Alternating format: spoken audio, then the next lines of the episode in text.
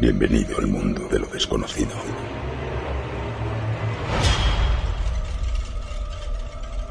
¿Quieres viajar con el tren de lo insólito por las vías del misterio?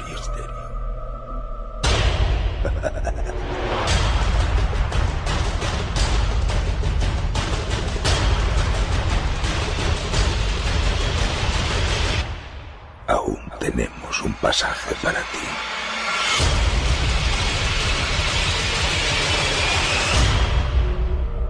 Los miércoles, de 7 a 9 de la noche, los misterios nos miran.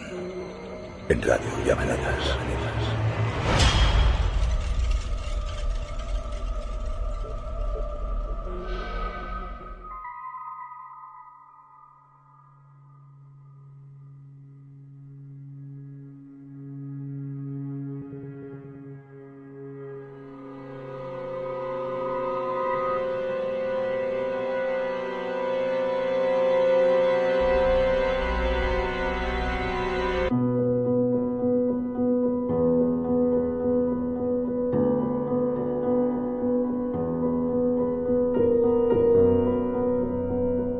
Sin duda alguna, el miedo es algo innato al ser humano. Es un sentimiento que viene programado en nuestra mente y que en algunas ocasiones su irracionalidad es incluso incomprendida por el que lo está padeciendo.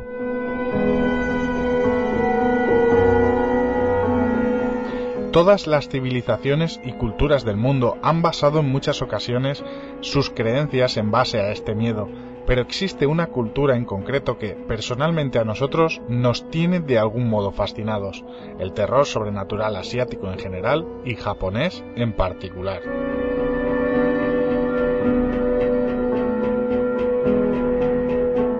Seres con nombres como Kitsune, Inugami, Baku son parte de la mitología japonesa que a día de hoy sigue tan presente en la cultura asiática y que podemos ver en ejemplos cinematográficos como la tan conocida película La Maldición y su siniestro personaje principal, Kayako Saeki.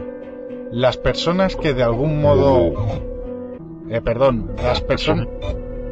Perdón, las personas que... Es que estamos teniendo problemas técnicos Vamos a ver, las personas que de algún modo han conocido... No, no, se mete por sonido... ¿Eh? ¿Qué está...? Pero... ¿qué, qué? No, no, no...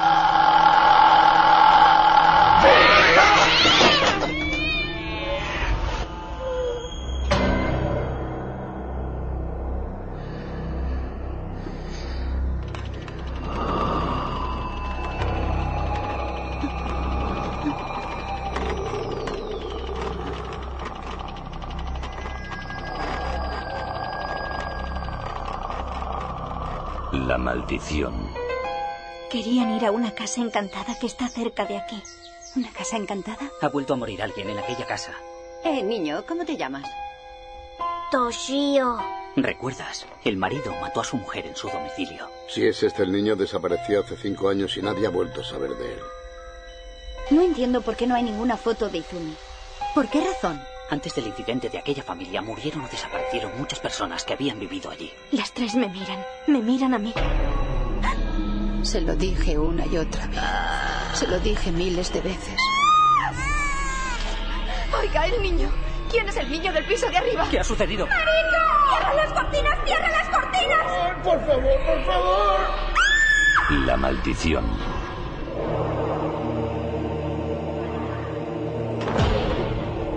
Oh.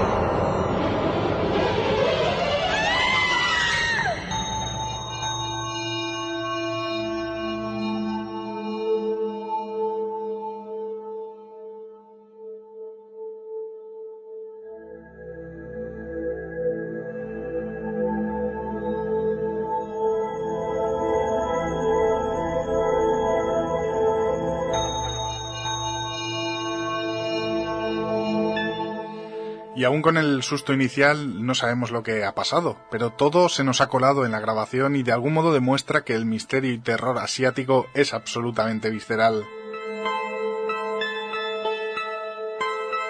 Un terror que basa este miedo en algo irracional que escapa a toda lógica y entendimiento humano, jugando incluso con los sentimientos más arraigados de nuestra psique, pues llega a inutilizar los seguros establecidos por la misma. Así que si os parece, para quitarnos este miedo, vamos a ir presentando a todas las personas que hoy nos acompañan aquí en el pequeño estudio de Radio Llavaneras, empezando por Marta Envid. Buenas tardes. Buenas tardes, Pablo. ¿Qué te parece? Yo creo que este tema no te gusta mucho, ¿eh? Mm, es que me, me pone un poco los pelos de punta. Me da mucho, mucho, un poco de miedo.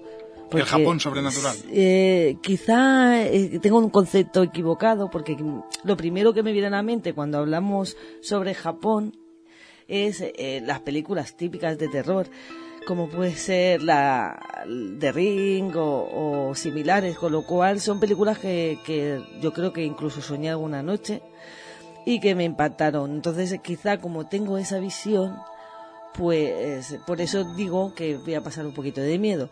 Pero eh, me imagino que como tenemos a un invitado que sabe muchísimo y nos va a hablar sobre, sobre este libro de Daniel Aguilar, pues me va a sacar de muchas dudas y, espero no tener que salir corriendo. Yo creo que no, ya verás cómo va a ser mucho más eh, productivo a la hora de, hablar de la cultura que no del sobrenatural como entendemos aquí, ya lo verás. Estoy segura y creo que voy a aprender muchísimo. Muchas gracias, Marta. Gracias a ti. Mario Ortega, que vuelve de sus vacaciones. Mario, buenas tardes. Hola, buenas tardes, Pablo. ¿Qué tal? ¿Cómo, han ido estas mini vacaciones que te hemos concedido? Bueno, vacaciones por aquí, sin hacer nada del otro mundo, pero bueno, pero muy bien, muy bien, relajados y súper bien. Bueno, eso, eso es lo importante. Tema terror sobrenatural japonés, ¿qué te parece? Pues me parece fascinante, ¿no? Un tema fantástico a tratar. La verdad es que yo estoy bastante perdido en él porque no, no, Vamos, que no tengo ni idea, la, verdad. Aparte de haber visto alguna película que otra, pero a ver, lo mío es el misterio, no el terror. Pero bueno, aunque mucha gente lo vincule o digan que es lo mismo, no tiene nada que ver. Pero bueno. en cualquier caso, quiero aclarar que hablamos mucho de terror, pero en realidad lo que hablamos es sobre todo del tema sobrenatural japonés, que ellos lo diferencian muy bien y seguramente lo podremos ver más adelante con la entrevista. Eh, cómo está de arraigado ¿no? en, su, en su cultura, este, este terror sobrenatural. Pero bueno, interesante. Te dejamos vía libre para que preguntes lo que quieras, ya lo sabes. Encantado. Igualmente, Mario.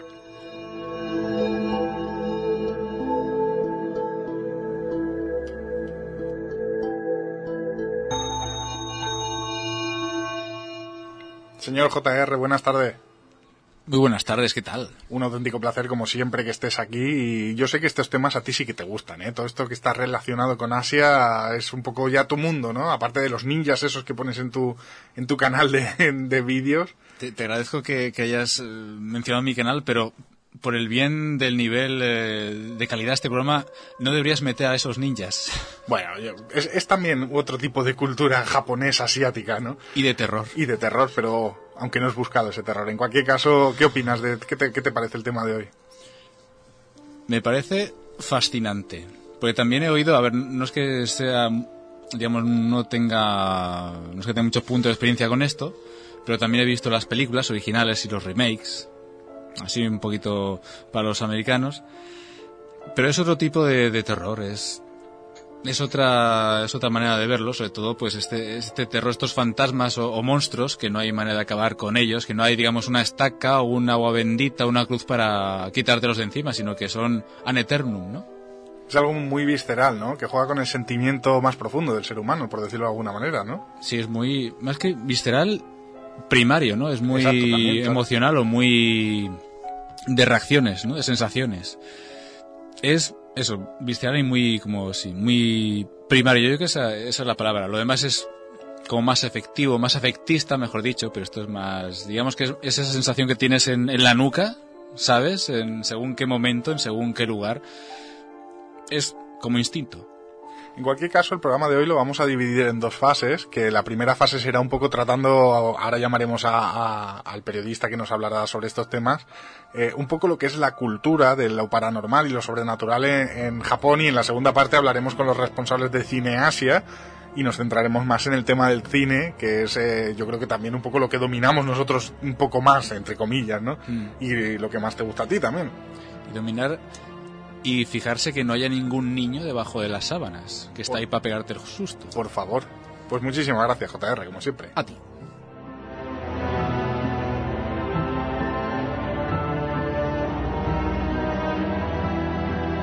Y como siempre tenemos también a nuestra compañera Lula Miranda. Buenas tardes, Lula. Hola, muy buenas tardes, Pablo. Tema Japón sobrenatural, yo sé que este tema yo creo que te gusta bastante a ti, ¿eh?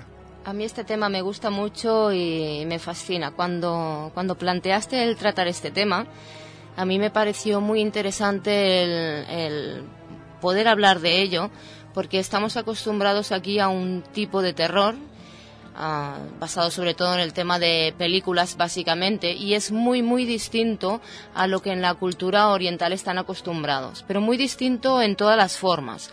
Ahí lo tienen muy arraigado, tienen otro tipo de concepto, los fantasmas son muy diferentes, los monstruos son muy diferentes, ellos lo tratan a otro a otro nivel directamente. Entonces me pareció increíble el poder tratar este tema y sobre todo me parecerá muy interesante el poder desgranarlo con la entrevista que vamos a tener ahora con este crítico y periodista que es Jesús Palacios, que es un gran entendido de esto y nos ampliará muchísimo y nos podrá pues dar explicaciones y ponernos muchos puntos sobre las seis al respecto.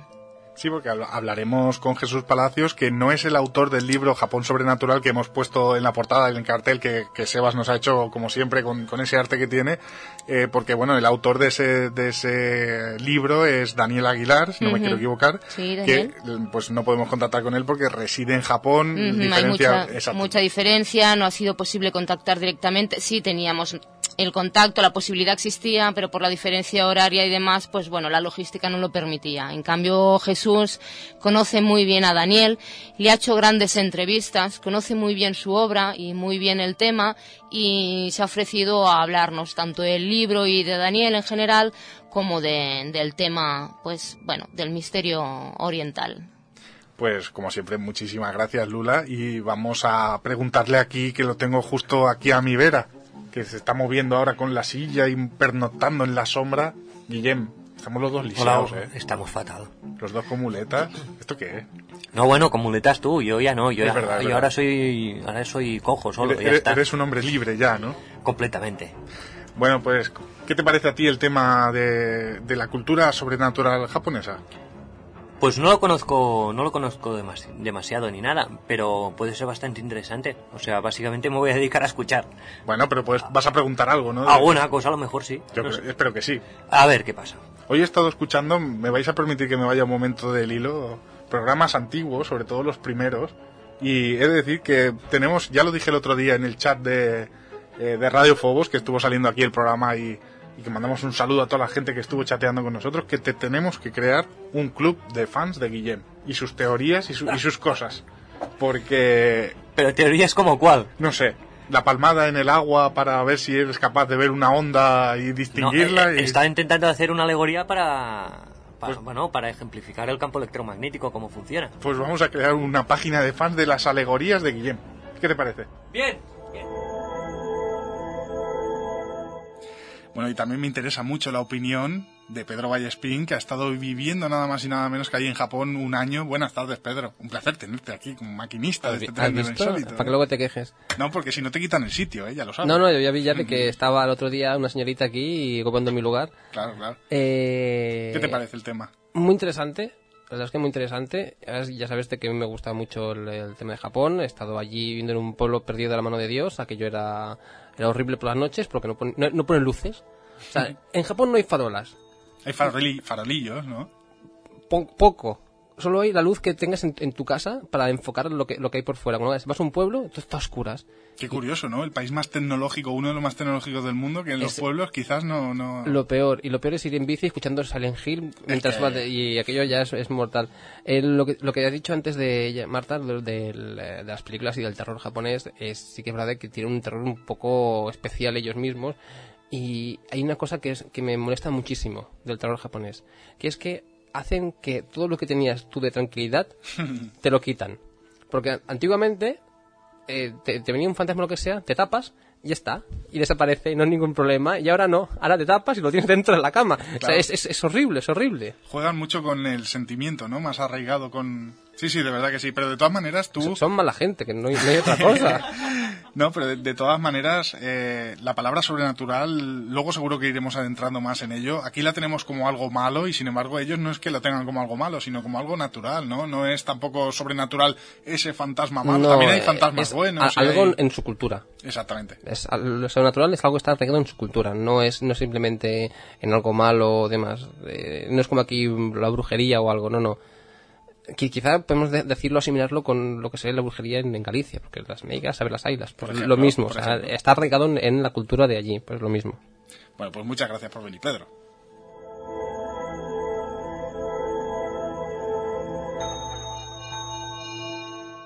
Y justo aquí a mi izquierda tenemos a Ana María Torralba, que es una gran consumidora del manga japonés, el cómic japonés, pero terror japonés poco, ¿eh, Ana?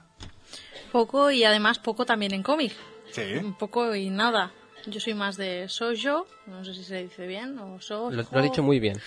eh, que, recordemos para la gente que, que, no sepa, el, el soyo es el cómic para chicas. Exactamente. sí, es, es, muy romántico, muy bonito.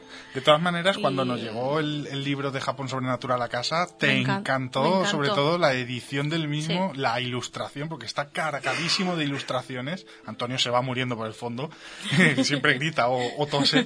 Eh, y te gustó muchísimo porque es a todo color, eh, es una edición, recordemos Satori Ediciones, me voy a cansar hoy de decirlo, ¿eh? porque cuando me gusta algo mucho, me gusta mucho decirlo. y te encantó, vamos. La verdad es que lo que no has hecho es leerlo. No, no lo he leído. Como tampoco voy a ver películas de terror, lo siento, pero por ahí no. Y, pero la verdad es que me gustó mucho. Incluso en las ilustraciones, esto hay que decir hay un hay un punto de libro que nos que nos venía con el con el libro y que lo tengo boca abajo Llego hasta ese nivel. Bueno, en cualquier caso, ¿qué te, qué te parece que podamos hablar de, de, Japón sobrenatural? Bueno, la verdad es que Japón conocemos muy poco. Ahora sí que está viniendo más información de Japón y, bueno, son muy elitistas, ¿no? Es, es como muy especial. Muy... Imagino son, muy, son muy suyos. Imagino que, que, ellos también nos verán así a nosotros, ¿no? No creo. nos ven dando besos y como bueno, somos diferentes. sí. Bueno, pues vamos a hacer una cosa. Yo lo que les pasa es que nos ven como algo raro, porque no asimilan que la gente puede ser diferente. Yo también, yo, también eh, os veo como algo raro. Aquí, ¿quién los raritos de esta mesa? ¿Tú te crees, Ana? Que ahora me ha venido a mí aquella pesadilla que tuviste en mi pueblo y luego, luego al cabo del rato tuve otra pesadilla porque, bueno, para quien no lo sepa... ¿Y cómo chillaba, pues, eh? compartimos una semana la, la, habitación Ana y yo, pero sí que, que ahora lo que, lo que estamos hablando pues me ha sonado y podíamos catalogarlo ese momento de, de una pesadilla horrible que tuvo Ana, que gritó muchísimo y al cabo del rato tuve yo otra la podemos catalogar como, como, como de película de terror japonesa. sí, pues sí, era de este O me ha recordado, a lo mejor no, pero yo creo este que, tiene una similitud. bueno, muy curioso. Bueno, pues si te parece vamos a dar las vías de contacto y ahora escucharemos también a la voz de las tinieblas que nos presentará al invitado de hoy, Jesús Palacios. Vamos a dar las vías de contacto. Bueno, comenzamos con la página web www.losmisteriosnosmiran.com, el mail programa arroba losmisteriosnosmiran.com, repito, programa arroba losmisteriosnosmiran.com, en Twitter arroba misteriosmiran y eh, bueno, en Evox, Facebook y YouTube poniendo en el buscador Los Misterios Nos Miran y no nos olvidemos de las plataformas digitales Radio Fobos y Radio Denex. Pues venga, vamos a conocer a Jesús Palacios.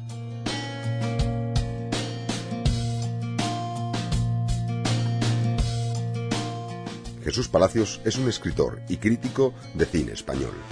Entre los numerosos libros que ha publicado se pueden destacar los títulos Goremanía, Satán en Hollywood, Una historia mágica del cine, su elogiado Psycho Killers o la videoguía Planeta Zombie. Ha colaborado y realizado críticas sobre temáticas realizadas con la literatura y el cine fantástico en numerosas publicaciones. Algunas de ellas son Fotogramas, Nosferatu, Cine 2000, Aula 2000, Qué leer, El Cultural, El Diario El Mundo, La Razón, Generación 21 y un largo etcétera. También ha colaborado en distintos festivales de cine. En televisión destaca su trabajo como guionista del programa Infierno 13 para la cadena Calle 13.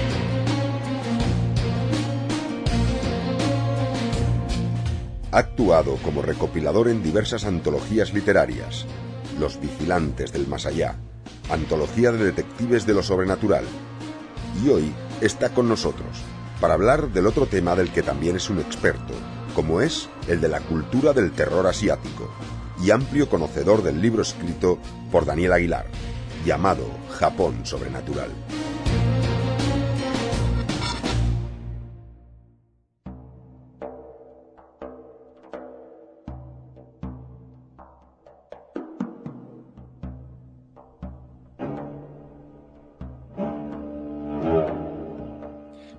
Podía ser de otra manera, le damos las gracias por subirse a este tren de lo insólito a Jesús Palacios. Buenas tardes, Jesús.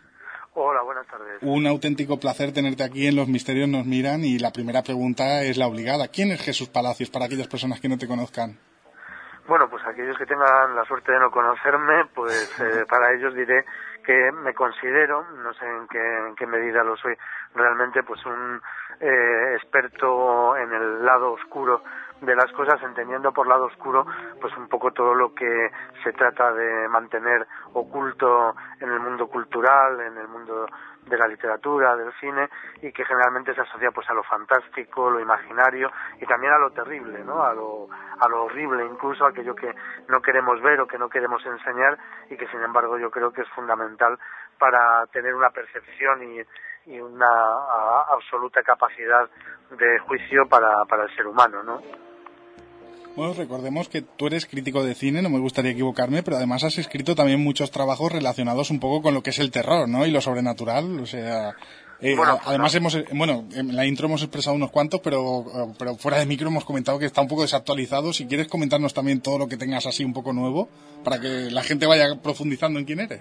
Bueno, fundamentalmente, como tú has dicho, soy crítico de cine y escribo eh, de temas cinematográficos, pero bueno, también eh, de otros temas culturales, literatura, música, cómic, un poco, pues, eh, todo lo que se ha venido a definir como cultura de masas o cultura popular, a veces con, con cierto aire peyorativo del cual yo desde luego prescindo. Pero sí es cierto que fundamentalmente eh, mi principal interés es el mundo del cine y dentro del universo cinematográfico, aunque me gusta el cine en general y, muchos tipos de cine, actores, eh, géneros, etcétera, siento, pues, eh, como, como podéis imaginaros, una, una absoluta atracción, simpatía y, especial fijación por los géneros de fantásticos, por el terror, la ciencia ficción, la fantasía, el eh, bueno, el suspense, el policíaco, en, fin, un poco todo todo ese tipo de, de, géneros.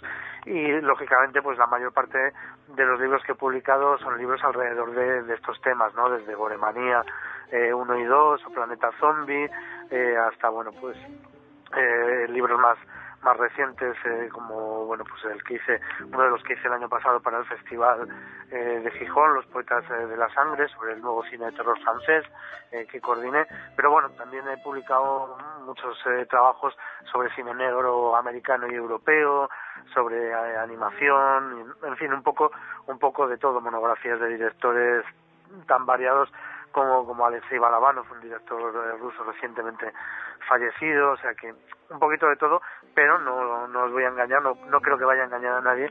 Si reconozco que evidentemente eh, lo que más me atrae es el género fantástico y el terror en cierta manera es uno de los motivos también por el que hoy te tenemos aquí, porque además sabemos que te gusta mucho lo que es la cultura japonesa, sobrenatural, y para ello además contamos aquí con un libro editado fantásticamente, hemos de decirlo, por, Satori Ediciones, escrito por Daniel Aguilar y del que tú has hecho una crítica y una, y una entrevista reciente, o bueno, hace, hace poco tiempo que salió publicada en Cineasia. Eh, ¿Por qué te gusta el Japón sobrenatural? ¿Qué es lo que te atrae de él? Bueno, yo creo que, que me atrae el Japón en términos generales, ¿no? Como yo creo que un poco a todos los que tenemos inquietudes eh, culturales y, y, humanas incluso en general nos atrae aquello que eh, se encuentra un poco en la otra punta, en las antípodas de nuestra propia cultura y de nuestra propia experiencia, ¿no? Yo creo que pocas culturas tan tan diferentes de, de la nuestra como la extremo oriental e incluso dentro de la extremo oriental quizá la más peculiar de todas la japonesa no y, eso pues es eh, de alguna manera el atractivo del exotismo por una parte pero también el encontrar en qué somos iguales, en qué nos parecemos, ya que al fin y al cabo somos todos todos seres humanos, ¿no? Y luego, pues igual que me ocurre con, con todo el, el, entorno, digamos, cultural, eh, pues me interesa en particular lo referente a, al lado fantástico, al lado eh, sobrenatural de la cultura japonesa, pues todo lo que comprende, qué sé yo, desde la propia mitología eh, y hay determinados aspectos también de las prácticas y de las creencias religiosas japonesas, tanto sintoístas como budistas, eh, etcétera, hasta sus manifestaciones, obviamente, en los medios de comunicación y en los medios artísticos, ¿no? Como el cómic o manga, eh, el cine, evidentemente, pero bueno, también las series de televisión, la literatura fantástica, la novela, eh, el relato, eh, las artes gráficas incluso, ¿no? Los grabados de, la escuela ukiyo-e, que muchos de ellos son de tema también fantástico y terrorífico, el teatro, eh, bueno, pues un poco todo lo que lo que en cualquier otro en lugar no también se encuentra ligado a esas expresiones, pero que en Japón adquiere una tonalidad particular, ¿no? Una tonalidad peculiar, pues eso, como puede ser el teatro kabuki, el manga, que son formas de expresión eh, propias de, su cultura. Luego, nos iremos adentrando un poco más en qué es el teatro kabuki, un poco también en el manga, pero sí que me gustaría saber, como, como crítico de cine que eres, eh, ¿qué te parece el cine de terror asiático en general? Ya no solo japonés, sino asiático, coreano, indio, etcétera, que va llegando aquí a España. ¿Qué opinas de él? Hombre, yo creo que ahora mismo posiblemente eh, se haga mucho mejor cine, no solo fantástico, de terror, thriller, etcétera, eh, sino mejor cine a secas en general, ¿no? Eh, en, en Oriente que posiblemente, no sé si en Occidente, pero por lo menos que en Hollywood. A mí personalmente me atrae y me interesa eh, mucho todo, todo tipo de cine procedente de Japón, de, de Corea, Hong Kong, Taiwán, eh, Tailandia, Filipinas, etcétera, que bueno pues en realidad siempre ha existido y siempre ha tenido una producción bastante amplia. Bueno ya sabemos todos que por ejemplo la India eh, produce muchas más películas al año que, Estados Unidos pero pues por los motivos obvios de, de la distancia de la dificultad lingüística cultural etcétera pues eh, llegaba con mucha escasez cuando llegaba a las pantallas occidentales, ¿no? En los últimos 20 o 30 años quizá ha habido una especie de, boom y gracias a los festivales de cine, gracias a Internet, eh, a las ediciones en DVD eh, y a determinados fenómenos también coyunturales como ha sido el, cine de terror japonés, por ejemplo, el J-horror y ahora está haciendo, por ejemplo, el, thriller coreano de Corea del Sur, pues gracias a esos fenómenos y a directores muy concretos pero que han tenido eh, cierto impacto como Takeshi Kitano o, o Takeshi Miike al que se dedica este año una retrospectiva en el Festival de Sitges pues ah, hemos podido acceder a mucho más material en general del, cine extremo oriental y en particular del cine de, género, del cine de terror, eh, de ciencia ficción, de fantasía, etcétera. Y como te decía, pues un poco al principio, para mí es eh, quizá uno de los cines, si no el cine más interesante y más eh, sorprendente y más disfrutable que se hace ahora mismo. Me parece muy curioso esto que comentas de que, de que a ti personalmente te gusta más, en cierta manera, este, este cine asiático que quizás el de Hollywood, porque aunque no lo parezca, hay mucha gente que piensa igual. Y, me, voy a contar un pequeño secreto. Hace unos, unas semanas entrevistábamos al actor Javier Botet, que supongo conocerás que es, entre otras cosas, eh, la mamá de la película Mamá o, o la niña Medeiros eh, actor que ahora mismo, bueno, está haciendo cosas para Hollywood y para España y sin embargo, fuera de micrófono, que eh, decía que a él le gustaba mucho también lo que era el cine de terror japonés porque él se veía más representado en esto, en este tipo de monstruos, por decirlo así, que no un poco en lo que estaba sacando Hollywood ahora. Pero bueno, que es una, una opinión al respecto de que hay mucha gente que piensa así, de que el cine asiático toca una fibra quizás que la de Hollywood no sabe tocar todavía, ¿no? Hombre, yo creo que principalmente el problema que tiene el cine de Hollywood ahora mismo es que en un 80 o un 90% está pensado para tontos. Entonces son películas que son auténticamente como hamburguesas o como rosquillas, son eh, la una cada fin de semana eh, se estrenan películas que son eh, unas reflejos de, las anteriores y que tienen unos esquemas argumentales, un tratamiento de la narración y, de los personajes muy elemental, ¿no? Se intenta llegar a, un público medio que en realidad al final pues se convierte un poco en un público mediocre y en un producto mediocre. Sobre todo nada o muy poco sorprendente. Son historias, son películas en las que prácticamente eh, desde el principio hasta el final sabes prácticamente lo que va a ocurrir y además también cómo va a ocurrir y cómo se nos cuenta. Y claro, precisamente eso es lo contrario eh, de lo que ocurre con el cine oriental en general y con el cine de terror o el thriller eh, oriental en particular. Cuando empiezas a ver eh, una película de, de, de J-horror, de, terror japonés, o cuando empiezas a ver un thriller de Corea del Sur, como en los últimos años, que sé yo, I Saw the Devil o, o The Yellow Sea, por citar alguna, bueno, pues eh, realmente no tienes ni puñetera idea de mm, por dónde van a ir los tiros o los golpes o los sustos y no sabes realmente qué plano va a suceder al que acabas de ver, qué escena eh, te vas a encontrar después de, de, una escena a lo mejor de, de eh, extrema violencia, te puedes encontrar todo lo contrario, una escena de absoluta calma y tranquilidad o una escena musical o, o bueno, y los personajes evidentemente también tienen una cierta complejidad eh, más madura, más adulta que los personajes que vemos en, el cine, sobre todo eh, estadounidense y eh, procedente de Hollywood. Son personajes mucho más creíbles, a pesar de a veces protagonizar historias eh, tremendamente fantásticas y a los que tampoco sabes qué les va a pasar, ¿no? Pueden acabar muertos, pueden acabar eh, mutilados, pueden salir victoriosos de, de su conflicto, de, su lucha, pero puede que no, y eso para mí evidentemente es una gran virtud y una enorme ventaja sobre un cine muy, muy absolutamente previsible como es el de Hollywood actualmente. Ahora, que hablas tú del, eh, del cine americano y comentas eh, la falta de, de historias, eh, te quiero hacer una pregunta un poco, no personal, pero sí que me quita a mí una duda que tengo encima existencial. la maldición, la versión americana, ¿buena o mala?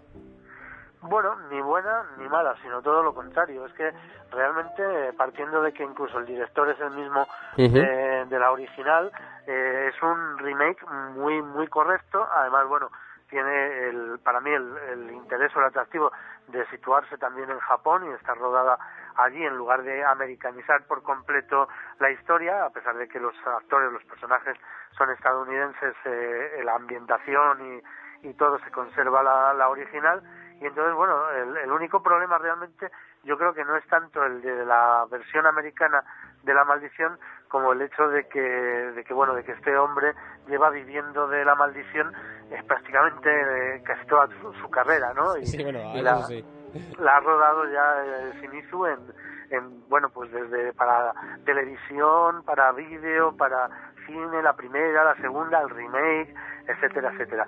Pero bueno, yo creo que quizá de entre los remakes que se han hecho en Estados Unidos de, las eh, películas más eh, emblemáticas del J-Horror sea uno de los más correctos y de los más respetables pese a lo cual evidentemente no tiene ni el impacto, por un lado por no ser ya la novedad que era en su momento la primera La Maldición, ni por otra parte, eh, la familiaridad que tiene ver actores o actrices como Sarah Michelle Gellar, que la tienes completamente eh, presente, la has estado viendo durante años interpretando a Buffy, etcétera, quieras que no te da una familiaridad con la historia que la película japonesa no tiene y por tanto te resulta mucho más creíble y también a la vez más terrorífica. Se podría decir de alguna manera que los actores, esto lo comentábamos también cuando hablamos con, Enrique, creo que era de Cine Asia, se podría decir que los actores eh, japoneses, asiáticos, se creen eh, lo que están haciendo, o sea, tienen un miedo real porque tienen tan arraigada en su cultura esa creencia que creen en ese monstruo que tienen delante, a pesar de que sepan que es su compañero disfrazado. Bueno, yo creo que, hombre, no conviene tampoco exagerar. la mayor parte de los actores japoneses eh, son simplemente excelentes actores que además te interpretan igual una película eh, de terror que un drama íntimo, que una película de yakuza, eh, una película de ciencia ficción o, una película histórica, ¿no? Una película de samuráis. Entonces, partiendo de ahí, evidentemente eh, hay una particularidad, una peculiaridad de la cultura japonesa y es el hecho de que aunque mucha gente, como en el resto del mundo, sea por decirlo así, agnóstica o escéptica con respecto a la religión y lo sobrenatural, en Japón hay una muchísima mayor presencia de las creencias religiosas, porque estas han sido siempre muy sincréticas, muy, muy abiertas, muy libres.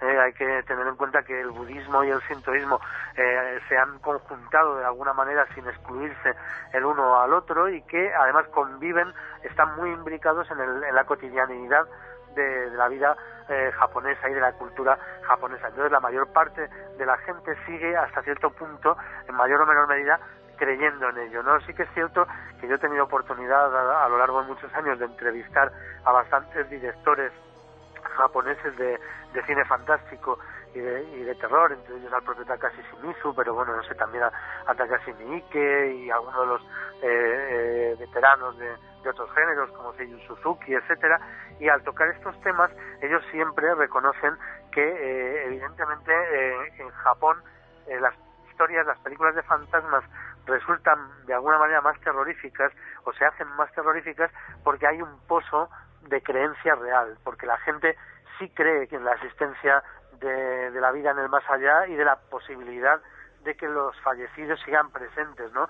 en la vida cotidiana. De ahí, bueno, pues eh, los altares familiares que tiene todo el mundo, los pequeños ritos que hay eh, siempre en todos los eh, funerales, etcétera, y que la gente, incluso la gente más escéptica o más descreída sigue eh, practicando eh, y respetando, ¿no? Entonces eso quizá sí que da un cierto peso de, credibilidad a las películas eh, de fantasmas japonesas del que carecen las películas occidentales. imagino que es un poco por eso, ¿no? Que, que, ellos, aunque claro, sí que la pregunta es exagerada, pero sí que esa creencia la saben transmitir de alguna manera a la pantalla y al espectador que la está viendo, claro. Sí, yo creo que esa es una, una de las grandes virtudes ¿no? de, las películas eh, clásicas del género, ¿no? de, del J-horror y de las historias de fantasmas japonesas, el, el hecho de que realmente se las toman, por decirlo así, en serio, ¿no? No es que carezcan de humor, que yo creo que lo tienen, aunque a veces a nosotros como occidentales es un humor que nos cuesta encontrar, pero sobre todo eh, se nota esa, esa tensión, esa realidad subyacente que se ha perdido hace mucho tiempo en, el, cine occidental, aunque si te das cuenta hay casos, por ejemplo, eh, si pensamos que alguna, alguna de las películas que más miedo da a la gente a lo largo de los años es, por ejemplo, El Exorcista o La Profecía, eh, son títulos que si te das cuenta tienen mucho que ver también con las creencias religiosas occidentales, con la Biblia, con toda la escatología eh, judio-cristiana, incluso católica, y eso también, aunque en realidad muy pocos crean de verdad o, crean de, manera ortodoxa, pero nos han educado en ello y lo hemos asumido y quizá por eso son películas que mm, procuran un escalofrío particular porque entroncan con una creencia de la cual, aunque tú hayas pasado personalmente, sí que sigues teniendo en algún rincón de, tu cerebro y de, tu experiencia. Entonces, bueno, yo creo que eso en el cine eh, de, terror japonés, en películas, bueno, como Ringu o, Yuon, etcétera, eh, funciona muy bien. Jesús, esa cotidianidad con la que dices que conviven o viven o tienen la cultura en Japón de vivir estos temas de, del otro lado con tanta naturalidad, eh, ¿ellos realmente hacen esas películas de terror para que la gente pase miedo o tienen otro significado para ellos? No, yo creo, yo creo que, realmente hacen películas de, miedo y de, terror.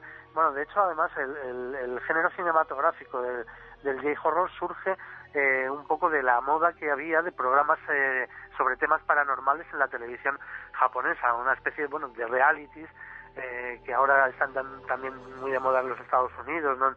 todos los canales tipo Discovery, etcétera, pues en los años 80, a finales de los 80 había muchos de estos programas eh, de investigación paranormal, eh, dramatizada, que tenían muchísimo éxito en televisión y fue precisamente eh, el productor de, algunos de estos programas de más éxito y, algunos de los directores que realizaban para televisión este tipo de shows los que eh, dijeron bueno pues si esto funciona también en televisión porque la gente le gusta eh, pasar miedo asustarse pasar un bueno pues un buen mal rato como decimos todos los que nos gusta el género de terror seguro que, funcionará bien en cine y, efectivamente eh, acertaron y durante prácticamente una década fue un auténtico boom cinematográfico tanto obviamente en Japón como, como en el extranjero, ¿no? Y, ahora todavía sigue dando coletazos, aunque en realidad yo creo que ya ha pasado su mejor momento. Eso no quiere decir que obviamente eh, las películas de fantasmas japoneses modernas y las películas de horror japonés en general sean eh, digamos que bastante más serias también en otros aspectos de lo que lo suelen ser las de Hollywood en los últimos tiempos. Tienen una serie de connotaciones eh, eh, evidentemente psicológicas acerca de bueno pues de temas como, como son la infancia, los malos tratos, la soledad, el aislamiento en el que vive el individuo en la, en la, sociedad japonesa, que es una sociedad muy gregaria y que a veces pues proyecta una tremenda opresión sobre el individuo. Yo creo que eso se refleja muy bien, especialmente quizá en las películas de Kiyoshi Kurosawa, que es el más autoral a lo mejor en ese sentido, pero un poco en, todas las películas japonesas, evidentemente podemos encontrar determinado grado de, por decirlo así, de mensaje o de subtexto que puede ser muy interesante y que de hecho también dota de más peso a la película que la mayor parte de las eh, películas de terror eh, de Hollywood que suelen ser un mero entretenimiento, ¿no? Y que simplemente a veces reflejan realidades eh, de nuestra sociedad, pero de forma exactamente refleja, ¿no? Mientras que quizá en el cine japonés sí que hay una mayor voluntad a veces de abordar determinados fenómenos eh, sociales y culturales e incluso también, ¿por qué no?, eh, esotéricos o, o, paranormales de forma seria, ¿no?, y rigurosa. Jesús, ¿Cuál es la película que a ti te impactó más o más miedo te hizo pasar de todas estas de, de Japón, de Asia en general? Hombre, la verdad es que ahí uno no puede no puede dejar de ser bastante tópico, pero yo creo que Ring Ringu nos cogió a todos un poco eh, un poco por sorpresa, ¿no? Y, realmente nos hizo pasar muy muy mal rato, aunque ahora cuando la, vuelves a ver, ¿no? Ya después de tantas veces eh, se, ha perdido eh, hasta cierto punto pues ese impacto original, ¿no? Pero efectivamente yo creo que, que Ring fue la, la que la que primero nos dio más miedo. Eh, por otro lado, pues por ejemplo, Yuon, la maldición de la que hablábamos antes, la, versión cinematográfica original, tenía muchos más sustos, por decirlo así, ¿no?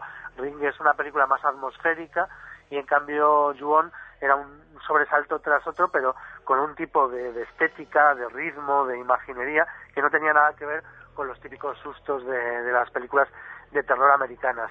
Pero mm, si yo me tuviera que quedar eh, con, algunas películas eh, del género, pues eh, quizá quizá tendría que ser con las de Kiyoshi Kurosawa.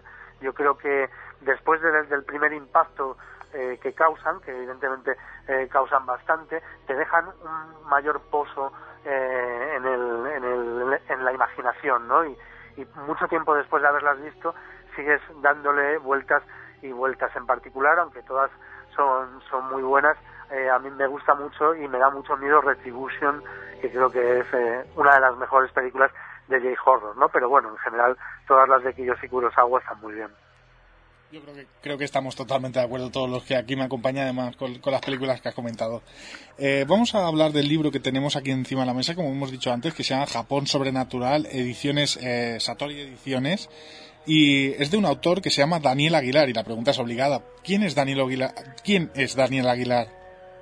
Bueno, pues Daniel Aguilar, en primer lugar, es un viejo amigo a quien tengo el placer de conocer desde hace muchos más años de los que quisiera reconocer en público.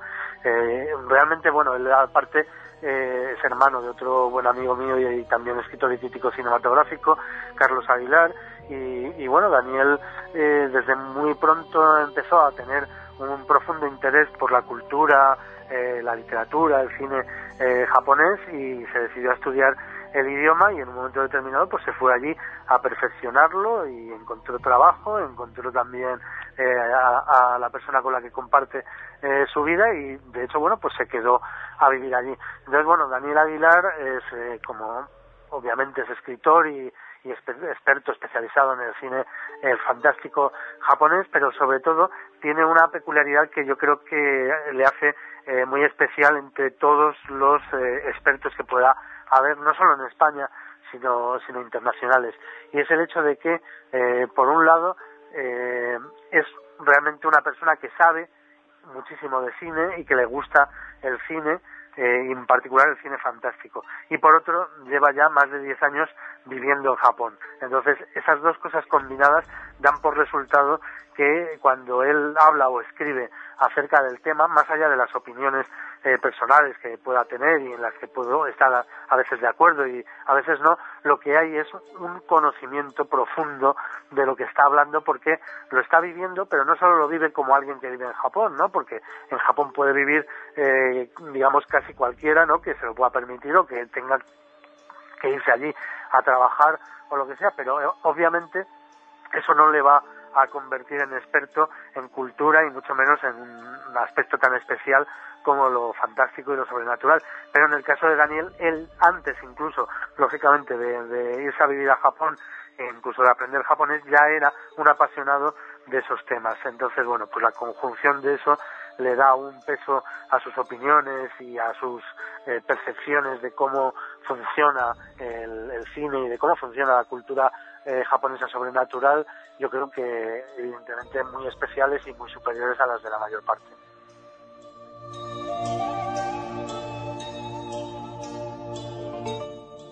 Curiosamente dices lo de lo de vivir la cultura japonesa que, Daniel lo está haciendo allí y además queda totalmente reflejado en este trabajo porque este es un libro que no hay que leer, hay que vivirlo y para ello está tremendamente ilustrado. No es una guía de cine de terror japonés como podría pensar mucha gente, sino que habla y profundiza muchísimo en la cultura y que ahora te tenemos que hacer la pregunta obligada: ¿qué es Japón sobrenatural? ¿De qué trata este libro? Bueno, pues yo creo que casi casi lo has definido tú muy bien. Japón sobrenatural no es un libro de cine, aunque tiene mucho que ver con el cine y tiene una gran parte de sus páginas dedicadas al cine eh, fantástico y sobrenatural japonés, pero bueno, para eso ya también Daniel y su hermano Carlos hace varios años eh, publicaron un libro dedicado al cine fantástico y de terror japonés que editó la Semana de Cine Fantástico de San Sebastián hace ya bastantes años y que era específicamente un libro de cine.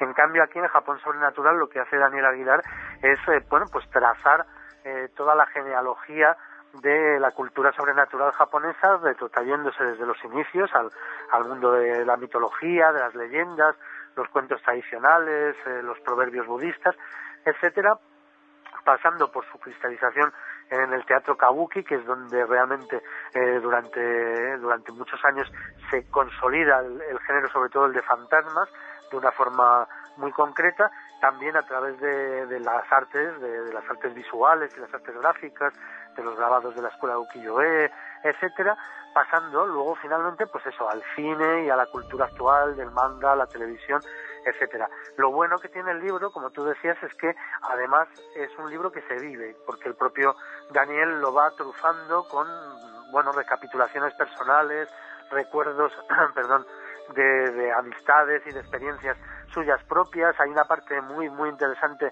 del libro donde prácticamente traza una geografía eh, del Japón sobrenatural, es decir, los sitios donde viven cada yokai o cada duende, cada fantasma, cada leyenda en cada parte de Japón correspondiente, algunas de las cuales él mismo ha viajado y ha tenido también sus experiencias, podríamos decir, paranormales, etcétera, etcétera. Todo ello incluyendo además dos elementos eh, fundamentales ¿no? para, para el lector eh, occidental y para el lector que quiera iniciarse.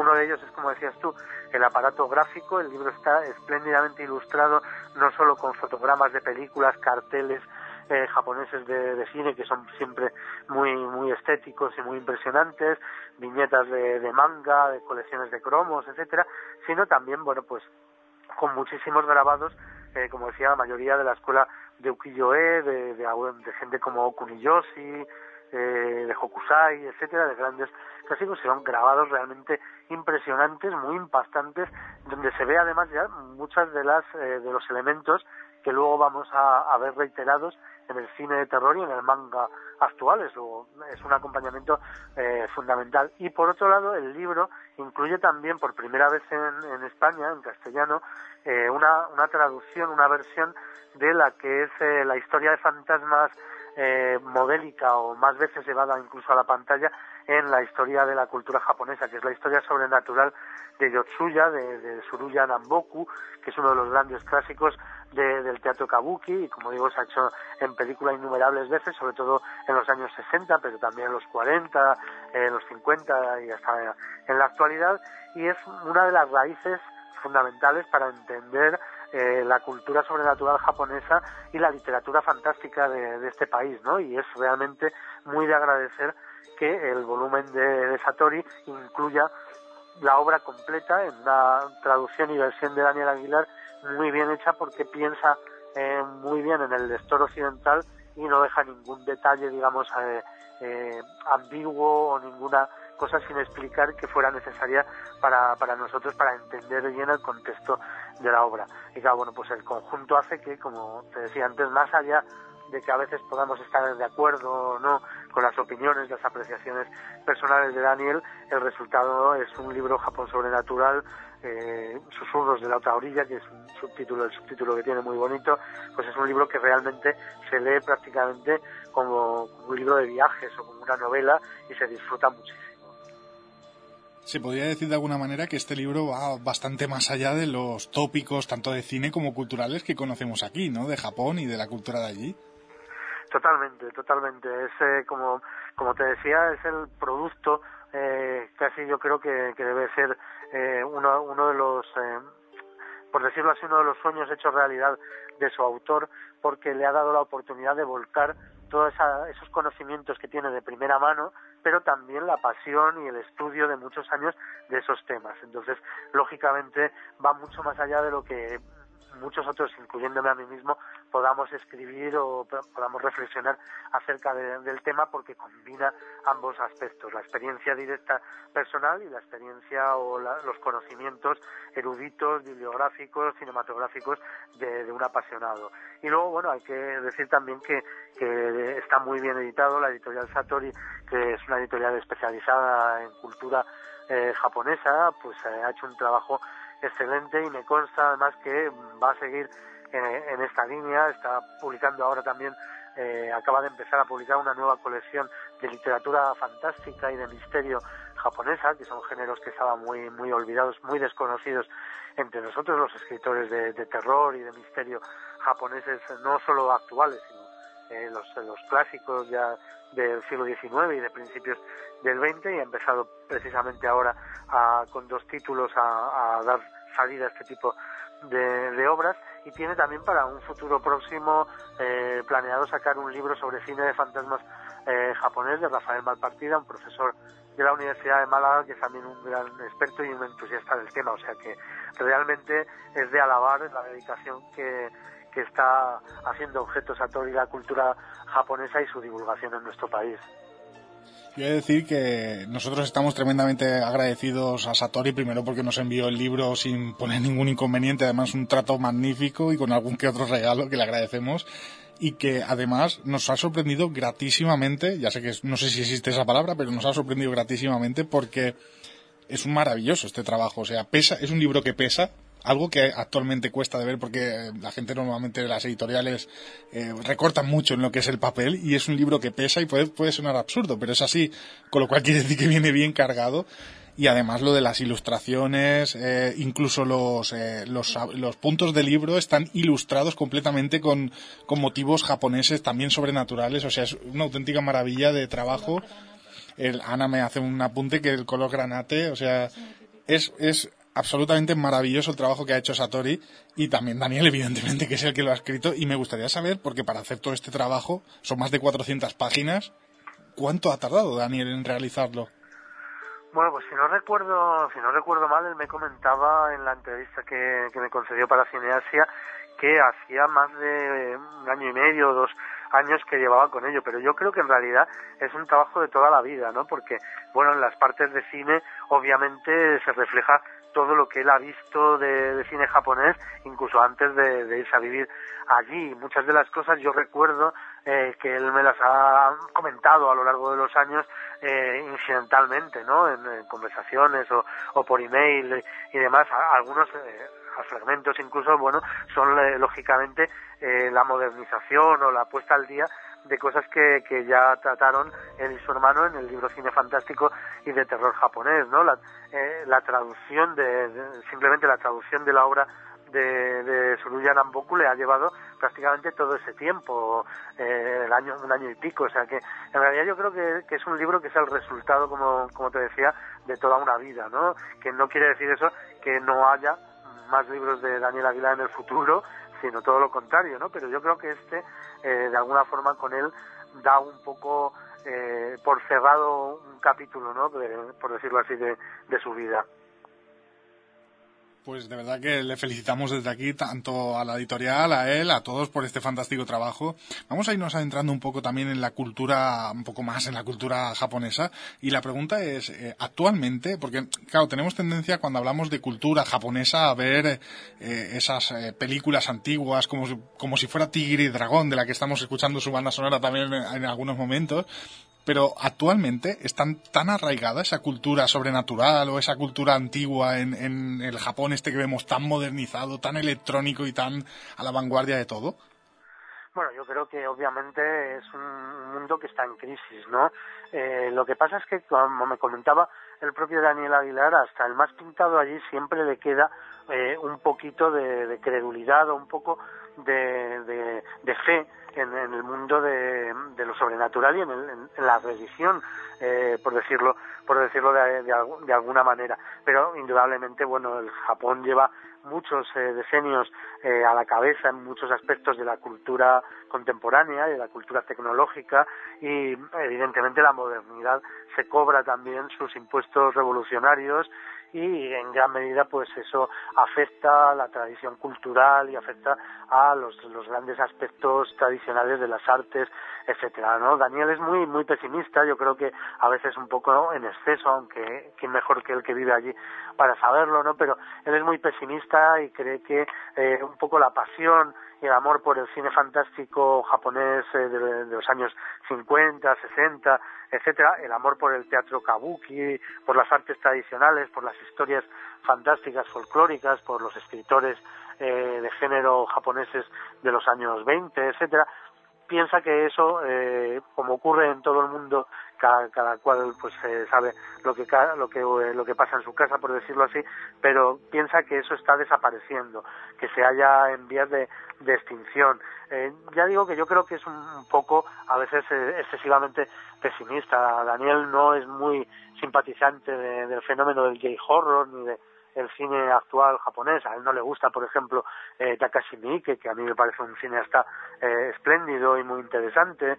Entonces yo creo que él tiende a ver más los aspectos negativos. Pero, indudablemente, eh, evidentemente en Japón, eh, como en el resto del mundo civilizado, del mundo contemporáneo avanzado, pues se vive una crisis de, de las creencias tradicionales y de toda la cultura clásica, ¿no? Se vive un proceso de, globalización, de homogeneización que es muy perjudicial, ¿no? Y tampoco los japoneses son precisamente inmunes a, a este proceso y sobre todo a la americanización o la usamericación eh, por Estados Unidos que está afectando a prácticamente todo el mundo civilizado y aunque se hacen muchísimas películas japonesas y a nosotros, eh, como decía al principio, nos gustan más, en realidad los adolescentes japoneses lo que ven fundamentalmente son producciones de, de Hollywood, ¿no? Y lo que siguen es a las estrellas de Hollywood y a los personajes de, del cine o de, del cómic americano, eh, a pesar de que obviamente el cine japonés y el manga sobre todo y el anime sean un fenómeno muy muy muy potente y, comercialmente eh, efe, efectivo, ¿no? eficaz en, en, su propio país. Pero aún así yo creo que sin llegar al pesimismo a veces un poco eh, oscuro de, y extremo de, Daniel, es evidente que todas estas cosas, eh, este Japón sobrenatural de, del cine clásico, de las leyendas, de los cuentos de fantasmas, de los libros eh, tradicionales, eh, de la religión original, se se corre el riesgo de, de perderse de, o, peor aún de, de banalizarse y de, y de, caer en la misma mediocridad en la que está cayendo casi todo casi toda la cultura del, de lo sobrenatural y de lo fantástico en el resto del mundo. Claro, eso, eso es lo que te iba a comentar, que es algo quizás más globalizado que no centrado allí eh, expresamente. Has dicho muchas veces la palabra kabuki, del teatro kabuki, y ahí ahora la pregunta es obligada. ¿Qué es el teatro kabuki? Bueno, obviamente yo no soy un gran eh, experto en el, tema, ni mucho menos, pero bueno, seguramente la mayor parte de los oyentes también tendrán una, una noción eh, bastante eh, aproximada de, lo que es el teatro kabuki, ¿no? El teatro kabuki es una forma realmente original de teatro japonés tradicional, muy estilizada, bueno, pues como todo, en realidad el, el teatro tradicional japonés se divide fundamentalmente en el teatro no eh, y el teatro kabuki y son formas muy muy diferentes del teatro occidental y en concreto el kabuki pues es un drama muy estilizado con con un tipo de maquillaje, con particularidades, por ejemplo, bueno, pues sabemos que la aparición de actrices eh, estaba prohibida y entonces son actores masculinos los que interpretan también los personajes femeninos, con un tipo de lenguaje corporal y de modulación eh, vocal simbólica que cuesta mucho entender no solo para nosotros como occidentales sino para los japoneses actuales el, ciudadano japonés moderno necesita también que las obras de kabuki se le traduzcan porque están escritas en el eh, equivalente digamos al castellano antiguo eh, o medieval eh, o al inglés medio de los dramas de, de Shakespeare están escritas en ese japonés no y además se declaman como decía antes de una forma muy muy concreta no y estilizada utilizando pues eso, máscaras y un vestuario muy elaborado. Pero lo cierto es que en los siglos XVIII eh, y XIX eh, el teatro kabuki fue una forma tremendamente popular y de éxito de la cultura japonesa.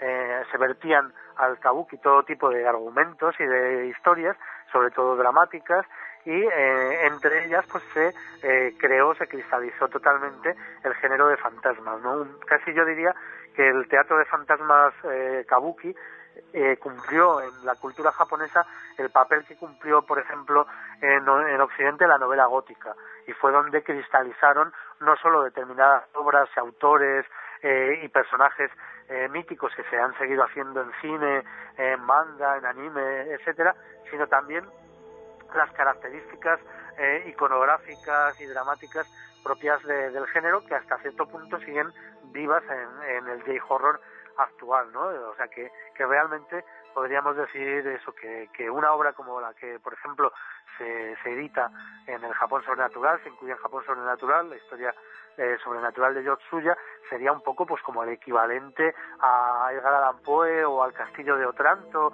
o al Drácula occidentales dentro del imaginario fantástico japonés.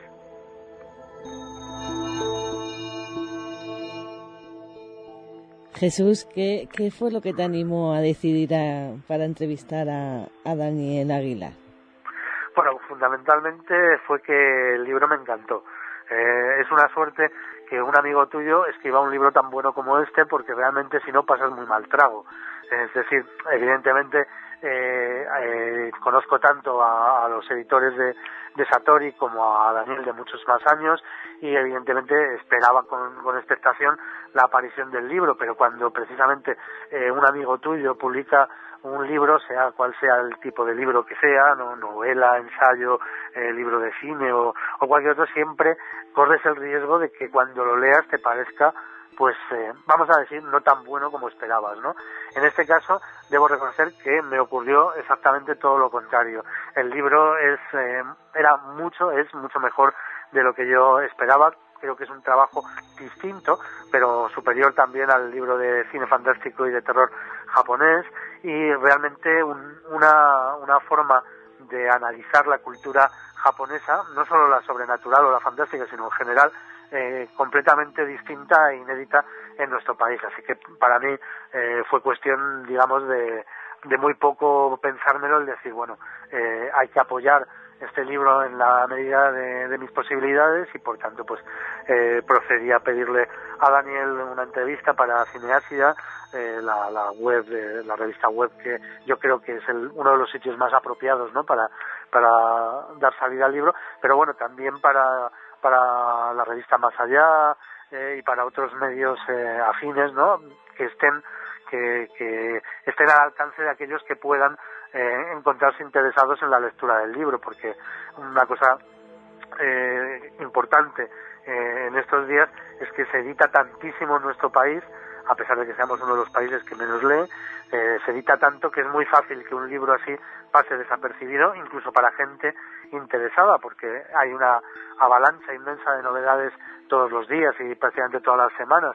Así que me parecía y me sigue pareciendo importante, eh, por lo cual también os agradezco a vosotros este el espacio que le estáis dedicando en vuestro programa a apoyar un libro que realmente creo que es importante desde el punto de vista no solo del aficionado al cine fantástico y de terror, sino de, realmente del curioso por la cultura y por la idiosincrasia y la, el arte japonés y, y, por qué no decirlo, también universal, ¿no? Yo he de decir que he leído tanto la crítica como la entrevista que le realizaste a, Daniel Aguilar, la crítica del libro y la entrevista, y he de decirte que igual que él transmite en el libro, tú transmites esa pasión por ese, por este trabajo que te ha gustado, o sea, se te nota que te ha gustado y que así se lo transmites en cada pregunta que le realizas. Y he de decirte que yo algo que suelo hacer para preparar los programas es buscar críticas negativas. También me gusta ver la parte, si hay gente que hace preguntas o hace críticas negativas, pues porque de alguna manera lo podemos trasladar también al escritor o al oyente y no he encontrado hasta ahora ninguna, o no he buscado bien, que yo te digo que he buscado bastante, pero no he encontrado todas las páginas que hablaban de Japón sobrenatural de Daniel Aguilar, lo ponían de bien a muy bien, o sea que en eso creo que todo el mundo coincide contigo de que el trabajo de Daniel es una auténtica maravilla, vamos.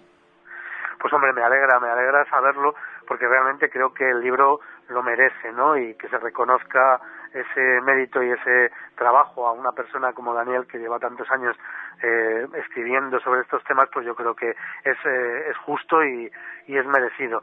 También es verdad que realmente yo prefiero eh, siempre en la medida de mis posibilidades eh, hablar y hacer crítica de lo que me gusta, porque yo creo que ya hay demasiadas cosas en el mundo que no nos gustan y hay demasiadas cosas negativas como para regodearnos en, la crítica negativa. No creo que, que realmente haga falta muchas veces decir que una cosa es mala cuando todos podemos verlo eh, con, con, bastante facilidad y sin embargo sí creo que eh, como decía antes hay que apoyar los productos de calidad porque vivimos en un mercado nunca mejor dicho lo de mercado eh, tan abusivo tan consumista tan excesivo que es muy muy fácil que los productos realmente dignos, los productos realmente interesantes y que aportan algo importante al mundo editorial y a la cultura pasen de, desapercibidos, ¿no? Y la verdad que me, me alegro de que el libro esté teniendo buen recibimiento. Espero que en general los libros de Satori eh, lo estén teniendo y que también la nueva colección de Satori Ficción, en la que han empezado ahora a editar literatura fantástica, de terror y de misterio japonesa, pues también encuentren su público, porque yo creo que han, han empezado con dos libros maravillosos. También eh, los cuentos de cabecera de Osamu Dazai, precisamente en una traducción y con una introducción de Daniel Aguilar, y luego un libro eh, que es prácticamente pues una obra de culto de la, de la literatura fantástica y de terror japonesa, que es En el bosque bajo los cerezos en flor de Ango Sakaguchi, en el que he tenido el, placer y el, honor de escribir también eh, el epílogo del libro, una especie de introducción a la obra y al autor, y que también, por cierto, es una, una novela o un relato llevado al cine en el año 1975, quiero recordar, y bueno, pues son dos, dos libros maravillosos también que muestran solo una parte del impresionante eh, acervo de literatura fantástica, de terror, policíaca, ciencia ficción, misterio, etcétera, que, que hay en la literatura moderna japonesa y que es completa o prácticamente completamente desconocida para el lector occidental. Sí, sí, desde luego.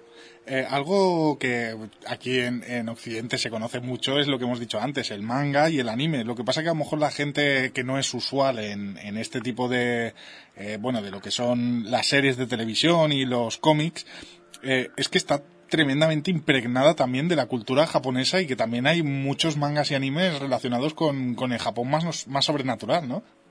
Bueno, efectivamente, es que tenemos la tendencia a equivocar un poco o un mucho según el, eh, según el día el significado de estos términos, ¿no? Realmente en manga simplemente eh, es la palabra japonesa equivalente a la palabra cómic o la palabra historieta. Por tanto, no define un género, sino un medio en el, que, en el cual se expresan todos los géneros posibles y muchos imposibles.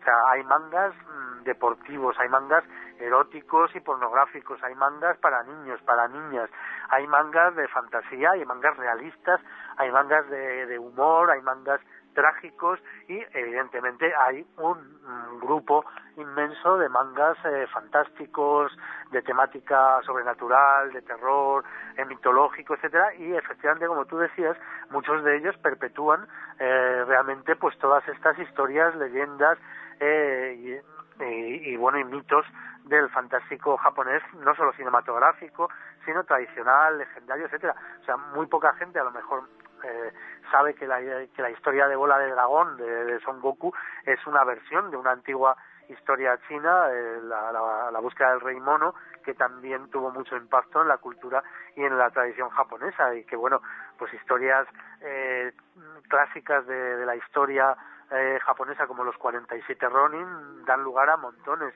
de, adaptaciones al manga. Y obviamente hay un manga de terror y de horror sobrenatural eh, muy enraizado en la literatura y en las tradiciones de, del Japón sobrenatural.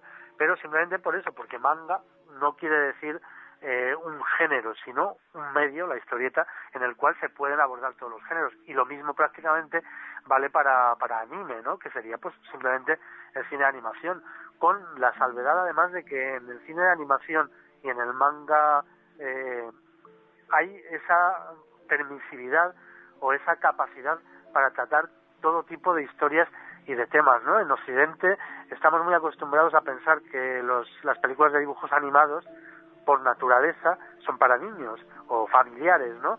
Y sin embargo, pues en Japón se hace cualquier tipo de historia en animación, una historia eh, de horror, una historia eh, psicológica, una historia romántica, una historia fantástica o una historia cotidiana y no importa eh, siempre y cuando pues el, el, público al que va dirigido le guste o, se interese por ese producto, ¿no? Y eso sí que realmente la gente muchas veces, sobre todo aquellos obviamente que no están interesados particularmente en el tema, que no lo conocen o que no son aficionados, miran un poco acostumbrados a, a, oír hablar del manga solo pues de los mangakus, de, de, los fenómenos estos típicos ¿no? de los festivales de, manga, etcétera, que son muy divertidos y que están muy bien y demás, pero que a veces sí que pueden dar una imagen distorsionada, ¿no? Y hacer pensar que el manga es solo pues de, de gente de, de colegialas perversas, robots gigantes, etcétera, pero mangas los hay, como, como bien sabéis, pues acerca de prácticamente cualquier cosa, sobre la posguerra en Japón, sobre la vida en las oficinas de los trabajadores, sobre divorcio, sobre cualquier tema, ¿no? Y es una forma de expresión cultural como otra cualquiera que no es especialmente o específicamente eh, dirigida a un público infantil o juvenil. Jesús, deja que, vaya ahora por otro camino ahora, ¿vale? Ya volviendo otra vez a, lo que es a lo sobrenatural. Y es una pregunta, otra duda existencial que tengo yo.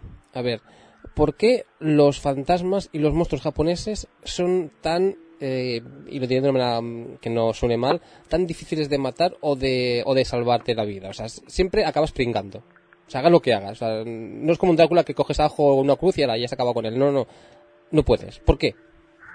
Bueno, hombre, yo creo que sin haberme parado a reflexionar demasiado eh, en este tema, los eh, mm, fantasmas japoneses eh, son muy distintos de los occidentales en el sentido de que la mayor parte de las veces tienen razón o tienen razones muy muy profundas y muy justas para ser fantasmas y para vengarse de, de, quienes les hicieron o les causaron los males que les han llevado a convertirse en esos aspectos. ¿no? De hecho, eh, dentro de, del, del, idioma japonés hay un término yuri, que es el que define eh, al fantasma vengador, que casi siempre además es una mujer, aunque hay algunos casos excepcionales en, el que puede, los que puede ser también un hombre, el espectro de algún samurái eh, asesinado, etcétera, pero generalmente, como se puede ver tanto en las historias tradicionales eh, del kabuki o del folclore, como podemos ver en las películas contemporáneas, se trata de personas que han sido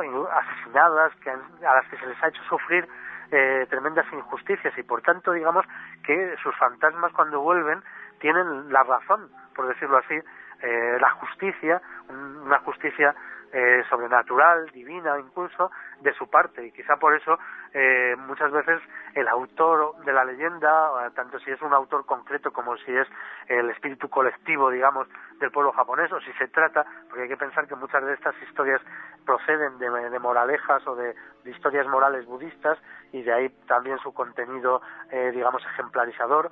Pues por eso, por eso mismo, de alguna forma, eh, resultan más difíciles de matar, porque no son estrictamente monstruos, ¿no?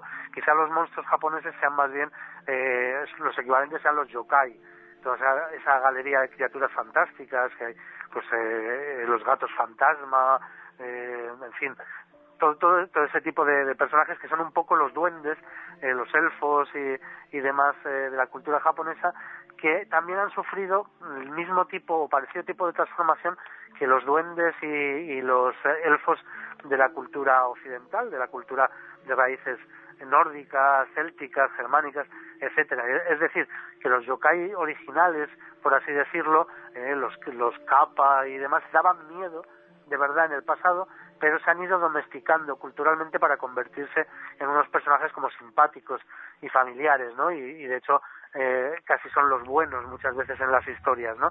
Y por eso yo creo que el Japón no ha producido tampoco ese, ese tipo de, de monstruo absolutamente malvado, eh, como pueda ser Drácula eh, o, el, científico loco que, que desafía la naturaleza, eso, eh, sobre todo esos personajes diabólicos, ¿no? Quizá porque, aunque existe desde luego el infierno en la cultura japonesa, pero no es un infierno definitivo y el mal en el contexto del budismo, del sintoísmo, del taoísmo, que también ha influido en la cultura japonesa, no es una cosa absoluta. Eh, no hay un bien y un mal absoluto, es un blanco y un negro. Sería muy difícil que hubiera un Stephen King japonés, a pesar de que eh, a veces se dice de Koji Suzuki, el autor de, Ringu, de la novela, que es el Stephen King japonés. En realidad no tiene nada que ver con Stephen King, porque precisamente eh, su historia de fantasmas, su historia de espectros, no hay nadie que sea bueno ni malo. Simplemente las cosas pasan como un producto del pasado, del destino, de una serie de injusticias, por decirlo de alguna manera, del karma. Cosa que, evidentemente, en la mayor parte de la tradición del género fantástico y de terror eh, occidental no ocurre. Aquí siempre, eh, teniendo en cuenta que nuestras raíces eh, religiosas son judeocristianas, pues ha habido una especie de clara diferenciación y oposición entre el bien y el mal que en la cultura japonesa, y eso lo vemos muy bien en el cine de, J-horror y demás, es mucho más eh, relativa y mucho más dialéctica. Claro, de alguna manera aquí eh, entendemos la palabra sobrenatural como algo malo, algo terrorífico, algo que nos tiene que dar miedo sí o sí. Sin embargo, por lo que parece en la cultura japonesa, eh, la palabra sobrenatural no, no es necesariamente mala, ¿no? Está también, como dices, eh, en las religiones, la tienen en su día a día como algo prácticamente natural, ¿o es lo que parece desde aquí, con la perspectiva? Bueno, es que realmente, digamos que el mal uso del término o, la facilidad con la que lo utilizamos a veces para referirnos solo a historias eh, de terror fantástico, etcétera, pues eh, puede causar esa impresión, pero sobrenatural es Jesucristo, sobrenatural son los misterios de la Iglesia, sobrenatural es cualquier cosa que está por encima de la naturaleza eh, o de lo que consideramos como natural desde el punto de vista de, de, lo, de la lógica humana, ¿no? Y por tanto, sobrenatural es tanto el, eh, los aspectos negativos de ese, de ese mundo más allá de lo natural, como pueden ser pues los demonios o los infiernos, eh, los eh, vampiros, etcétera, como en el extremo opuesto los milagros, los santos, la Virgen, los hechos de los apóstoles, etcétera, ¿no? Y eso efectivamente quizá en la cultura japonesa está mucho más presente porque, como decíamos al principio, también a pesar de la decadencia eh, y a pesar de la modernidad o del escepticismo eh, moderno y tecnológico, sigue habiendo un pozo de, creencia religiosa y de creencia en el más allá y en lo espiritual mucho más profundo y mucho más marcado que en el resto del mundo moderno No, no, totalmente de acuerdo. O sea, aquí al final también la, cultura que tenemos o las creencias que puedan tener de algún modo también son sobrenaturales, pero claro, hemos asociado esa palabra eh, con algo malo y, no, no, nos damos cuenta que cualquier cosa que, salga de lo natural ya es sobrenatural, ¿no? Eh, es una opinión personal, ¿eh? eh algo que, has comentado también al principio, creo que era de la entrevista, era el estilo de pintura ukiyo-e, no sé si lo digo bien. Sí, ¿Qué, es, ¿qué es este estilo? ¿Y qué nos puedes contar? Eh, el ukiyo-e es también, bueno, como, como el kabuki, de hecho, florece prácticamente en la, en la misma época, es uno de los... Eh, eh, de las formas de arte más eh, características y más importantes del Japón. Sobre todo es un género de, ilustración gráfica, de grabados, xilografías, eh, etcétera, y mm, venía a la traducción aproximada de ukiyo-e, porque yo desde luego mi japonés es justito, justito, es algo así como pinturas del mundo flotante, que es como se referían en, en, la, en aquella época, en los siglos XVII, entre los siglos XVII y principios eh, del XX al, al Japón, eh, sobre todo a, a, a, Tokio, el mundo eh, flotante, ¿no? Entonces, bueno, es básicamente el arte característico de, del periodo, de este periodo, del periodo Edo, y bueno, pues yo creo que, que, más que menos ha visto alguna vez grabados de Hiroshige, eh, de, de, Utagawa, de, de, todos estos grandes eh, artistas, Utamaro, etcétera, de los cuales se han hecho incluso películas, versiones cinematográficas de sus vidas y que eh, cuya introducción en Occidente en el siglo XIX y principios del XX contribuyó mucho a la gran revolución del impresionismo, de, del simbolismo, el Art Nouveau, el posimpresionismo, el Art Deco, eh, etcétera, eh, de alguna manera fue impulsado por el descubrimiento de, de estas artes gráficas japonesas que se conocen como, como el arte de ukiyo-e. Podríamos decir que también en alguna medida es un precedente del manga, dado que muchos de estos artistas de ukiyo-e contaban historias en estampas y casi todos ellos obviamente ilustraron las obras de teatro kabuki más importantes y sobre todo las historias de fantasmas. Hubo una especie de, de boom del género del terror, de los fantasmas, de los crímenes también, de historias sangrientas, etcétera, entre los grabadores de ukiyo-e que eran comerciantes que vendían sus sus productos al público general, que les compraba pues como se pueda comprar ahora eso, un manga, un cómic o una, una novela, ¿no? Y ahí empezó de alguna manera también la narrativa gráfica eh, secuenciada por estampas que acabaría llevando llevando al manga y ya, bueno actualmente el, el grabado de, de, la época de ukiyo-e está considerado uno de los momentos álgidos eh, no solo del arte japonés sino del arte universal precisamente también como te decía por la gran influencia que tuvo en el nacimiento del arte moderno en, el resto del mundo.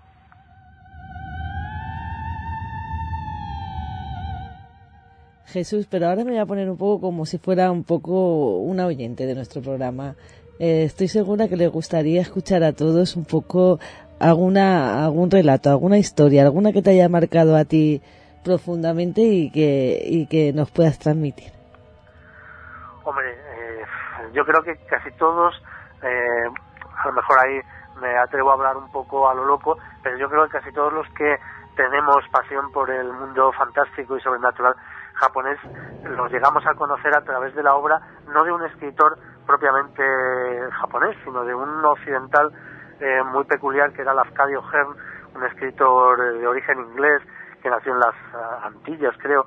Eh, bueno, en cualquier caso, era estadounidense, nacido en una colonia británica, un, un personaje muy, muy, muy peculiar y que eh, visitó Japón en varias ocasiones y le gustó tanto que se convirtió al budismo, se quedó a vivir allí y fue, de hecho, eh, adoptado, eh, consiguió la nacionalidad japonesa, una cosa que sobre todo en aquella época, estamos hablando de finales del siglo XIX y principios del XX, era casi impensable, muy muy difícil para, para un gaijin, un extranjero, que hay que tener en cuenta también que la, que la sociedad japonesa es y sobre todo era muy cerrada a ese respecto. Sin embargo, pues este hombre se hizo un hueco y publicó eh, numerosos eh, libros donde recopilaba en inglés historias de fantasmas, costumbres, tradiciones, etcétera, para, para eh, el público occidental, ¿no? Para dar a conocer el mundo tradicional japonés y, la actualidad japonesa también al mundo occidental como periodista y escritor que era. Y yo creo que ha sido a través de, su libro Kaidan, Kaidan, que viene a ser un poco historias de fantasmas, del que se hizo también una, una película muy famosa en los años 60, como todos llegamos ahí, ¿no? Y yo creo que de ese libro de Kaidan a todos nos impresionó muchísimo la historia de Yukion, ¿no? la, la mujer de la nieve, que no quiero no quiero contar nada de esto porque también eh, son libros que están publicados en, España y es mucho mejor que la gente lo lea en lugar de escuchármelo a mí, que no soy precisamente un gran narrador de, historias, pero realmente el cuento de, la mujer de la nieve, que, aparece también en la, adaptación eh, cinematográfica y que luego también ha inspirado otras películas posteriormente y también series de anime y, y de mangas, quizá una de las historias de fantasmas eh, más originales y más hermosas de, toda la historia del cuento de fantasmas. Eh, y, ya es decir, porque ahí ya estamos hablando también de los cuentos de fantasmas eh, universales, ¿no? Ingleses,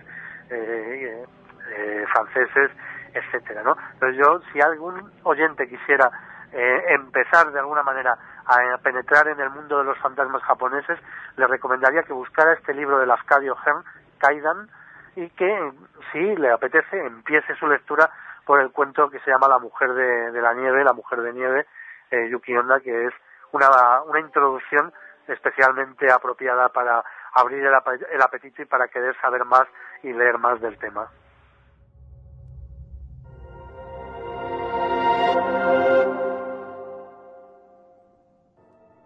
Pues sin duda buscaremos información sobre, sobre esta historia que tiene muy, muy, muy, muy buena pinta, de verdad. Eh, algo que también me parece muy curioso del folclore japonés, sobrenatural, de la cultura, es que quizás al contrario que aquí, el tema de los animales paranormales, por decirlo así, también está muy arraigado. También se utiliza mucho la imagen de los animales, al contrario que aquí, que quizás son más eh, objetos de luz, o fantasmas, o personas, pero los animales quedan eh, como en un segundo plano, sino, sin embargo los japoneses sí que los utilizan mucho, ¿no? Bueno, yo creo que en realidad también ahí hay un poco una tradición universal, ¿no? Muchos de los eh, cuentos de, aparecidos, o bueno, en este caso se llama bien cuentos de, criaturas sobrenaturales, ¿no? De, esos yokai y tal, tienen efectivamente eh, una naturaleza animal, pero en ese sentido pues son personajes que se metamorfosean, generalmente el gato tiene mucha importancia tanto en la forma de, una especie de gato vampiro, eh, el vaqueneco, eh, como en, en, otra, en otras caracterizaciones. Eh, luego también están los tanukis, que son una especie como de marmota o de roedor propia propia del Japón, etcétera. Pero bueno, en el fondo son animales o criaturas en las que se transforman seres humanos y a la inversa, un poco pues a la manera como los licántropos o los hombres oso en las antiguas leyendas y tradiciones eh, también occidentales o del mundo entero. Quizá lo, que ocurre es que como en todo, eh, el mundo de los animales fantásticos japoneses es más exótico y es súper abundante, ¿no? Y está muy presente también, por ejemplo, los tanuki son los protagonistas de, la, de uno de los animes más populares de, los últimos años, eh, Mi vecino Totoro. Eh, y bueno, pues tienen, digamos que una cierta eh, gracia especial de la que a lo mejor aquí se está prescindiendo mucho en la actualidad en los escritores o en los cineastas del, género fantástico. Pero yo creo que ahí sobre todo lo que funciona es como, como también un poco en, en general con el tema de lo sobrenatural, la pervivencia y la transmisión de lo que son tradiciones eh, legendarias, tradiciones orales y tradiciones folclóricas muy antiguas que sin embargo siguen muy vivas en la cultura japonesa a través de medios modernos como son el anime, el manga, el cine en general, etcétera, mientras que quizá pues en, Occidente eh, sobre todo lo que es el género fantástico y de terror ha ido prescindiendo cada vez más de esos personajes zoomórficos y de esos animales fantásticos, quizá por pensar que ya no dan miedo o que ya no tienen eh, la eficacia que tenían en los relatos clásicos y, antiguos, ¿no? O sea, ahora parece un poco que, que si vemos transformarse en murciélago a un vampiro, como todos estamos acostumbrados a que los vampiros sean gente eh, maravillosa, guapa y romántica como los de Crepúsculo y tal, pues va a quedar un poco ridículo, ¿no? Y sin embargo, pues eh, en Japón sigue habiendo muchos mangas de, terror y animes donde aparecen estos gatos vampiro, donde eh, o mujeres serpiente, etcétera, y no tienen ningún problema al respecto. Qué curioso, la verdad. Eh, ellos también tienen dentro de su cultura un número de la mala suerte, se podría decir, que si no me equivoco es el número 4. No sé si nos puedes contar algo de ello. Hombre, pues la, verdad es que tampoco lo tengo muy muy estudiado, no no, no conozco eh, muy bien cuáles son los motivos de, que el, número 4 en concreto sea un número maldito, ¿no? En realidad tampoco sé por qué lo es el número 13, aunque seguro que hay muchas eh, muchos motivos y muchas tradiciones y, leyendas al respecto, pero vamos, yo fundamentalmente eh, suelo pensar que el, número 13 da, da, buena suerte y no lo contrario, ¿no? Pero vamos, realmente no, no tengo mucha información respecto a los números malditos. Bueno, yo, yo he de decir que no lo sabía, pero aquí mi compañero Pedro Vallespín tuvo la genial idea de explicárnoslo a las 3 de la madrugada en la Musara, en medio de, un, de la nada, eh, porque el número 4 era, era número malvado para los japoneses y si quieres comentarlo. Eh, en verdad es, es un número, eh, como hemos dicho, como el número 13, que incluso en muchos eh, hospitales está, está quitado el, la planta número, número 4. Más que nada porque decir 4 en japonés, que es shi, es lo mismo que decir muerte, que también es shi. Por eso... Ahora, que lo dices lo me, viene a la cabeza haberlo leído alguna vez. Entonces, claro, es, es, eso, es la, cosa de que no quieran eh, tener el número 4 por ahí por medio. O sea que, claro, el 13 aún porque está, está un poco más arriba y no pasa nada, ¿no? Pero el número 4 es un poco putada para, para los japoneses porque quitar la costa planta es un poco complicado. Bueno, de hecho, dicen que si te asomabas a la ventana del cuarto piso, ¿no? Te aparecía una especie de fantasma que se venía a ti y nunca... Estaba el fantasma de la, de la chica de, de, la cuarta planta, que era que veías a lo lejos una, una chica que flotaba en el aire y se iba acercando poco a poco hasta llegar a la ventana o al balcón de, tu casa. Sí, bueno, hay un montón de, leyendas urbanas eh, muy vivas, ¿no? En el Japón actual, vamos, las hay en todo el mundo, pero que es curioso también cómo en las leyendas eh, urbanas japonesas abundan los motivos eh, tradicionales, los motivos folclóricos y legendarios, pues esto que cuentas de, de la chica del cuarto, pero bueno, incluso sé yo, hay historias, leyendas urbanas sobre en las que aparecen deidades como Gozu, que es un, dios del panteón Shinto, el de la cabeza de, toro, de vaca, y, bueno, pues que hay muchas que yo creo que también han contribuido eh, en un momento determinado, ha habido como una especie de, de simbiosis, ¿no? de influencia en, doble dirección en el cine de terror japonés reciente y a la inversa, ¿no? el éxito de las películas como Ringu y demás, que a su vez se inspiran en leyendas urbanas, pues ha, provocado la aparición de leyendas urbanas y las propias leyendas urbanas que se hagan películas de ese estilo. Y una cosa también muy, muy curiosa y muy, muy interesante es como en el cine de terror japonés moderno, eh, los objetos, objetos eh, tecnológicos contemporáneos, pues eso, eh, cintas de cassette y los reproductores de cassette, las pantallas de ordenadores, los teléfonos, como en la película de Miike, eh, etcétera, se convierten en, receptáculo de, fantasmas, de, espíritus o en vehículo que utilizan. Creo que es muy curioso porque en, Japón siempre ha habido también una tradición acerca de que los objetos inertes, los objetos cotidianos, una cuchara, un, vaso, un plato, una taza de té, eh, con el paso de los años podían quedar encantados y podían desarrollar personalidad o convertirse eh, en vehículo de fuerzas sobrenaturales. Y es como si eh, modernamente se hubiera aplicado esa misma tradición, se hubiera aplicado a los eh, elementos actuales de la tecnología, ¿no? Lo cual era también un, un aspecto muy particular. Yo creo que ha sido una de las cosas que también ha contribuido más al éxito del J-horror, del terror japonés, esa mezcla de algo tan tradicional y espectral como es el fantasma folclórico, la, la yurei tradicional, con un teléfono móvil o con una pantalla de ordenador. ¿Tú crees, Jesús, para ir terminando, que realmente somos tan diferentes, nuestro terror sobrenatural, nuestra manera de, creer en, el, en ese más allá, sea lo que sea ese más allá, que los japoneses, que, que la cultura japonesa? Bueno, como decía al principio, yo creo que somos muy distintos, pero todos somos obviamente seres humanos. El propio hecho en sí de eh, creer en la necesidad de la existencia de un orden sobrenatural que influye en el orden cotidiano, de una vida después de, la vida que conocemos, eh, de la intervención eh, para bien o para mal de mm, criaturas y de seres procedentes de ese orbe es un, elemento, es un aspecto fundamental de la mentalidad humana y de la cultura humana que compartimos todos.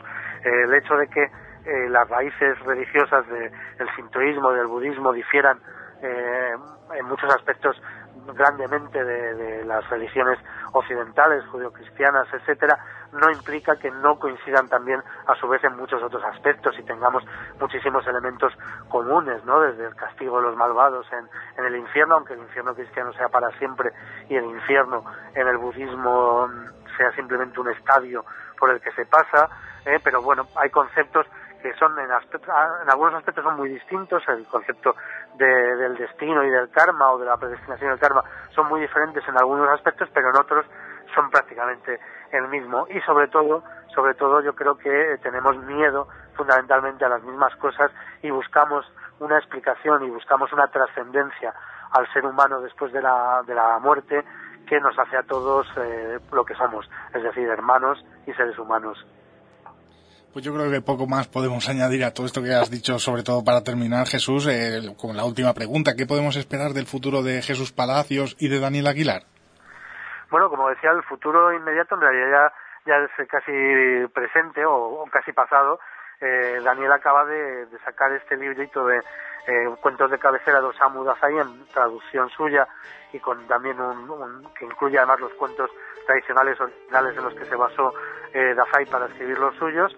Y yo, bueno, pues el, que es el aparato crítico, la introducción también al libro En el bosque bajo los cerezos en flor de, de Ango los dos acaban de aparecer eh, también en la, en la editorial Satori.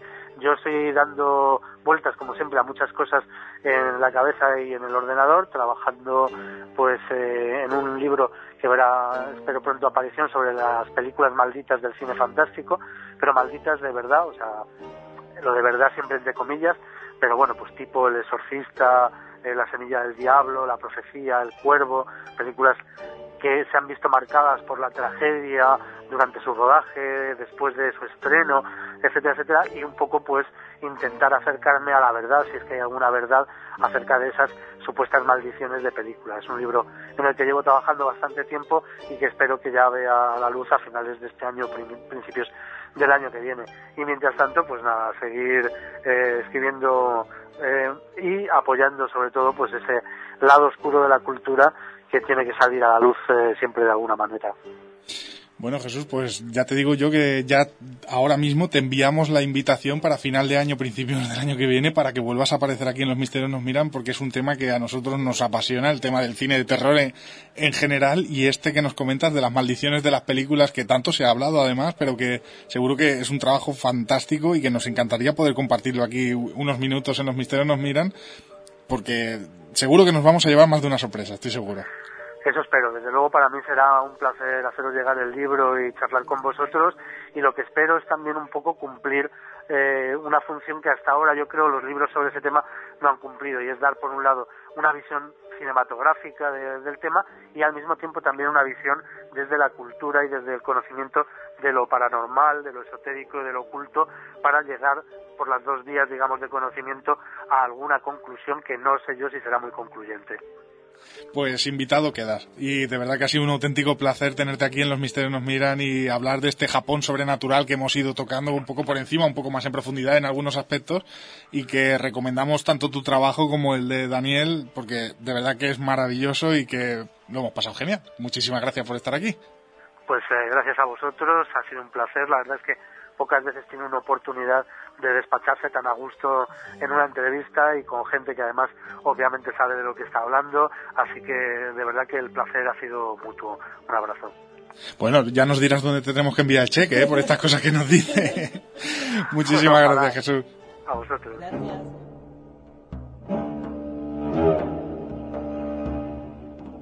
Hola, soy Chris Obeck y mando un, saludo a todos los oyentes de Los Misterios Nos Miran.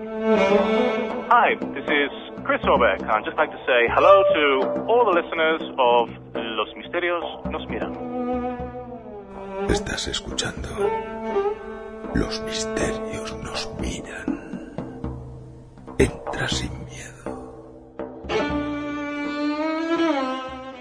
Bueno, y bajo este tema musical que es de la banda sonora de la película Tigre y Dragón, otra película tremendamente representativa de lo que es la cultura y el folclore, folclore asiático, me gustaría saber un poco qué os ha parecido la entrevista y lo que nos ha contado Jesús Palacios sobre este libro de Daniel Aguilar, Japón Sobrenatural, de Satori Ediciones, que también podéis encontrar, aparte de la página web de Satori, en nuestra sección de libros. Ahí tendréis toda la información y podréis comprarlo, que de verdad que es una de esas compras obligadas, Marta, que no ha sido tan terrorífico, ¿no?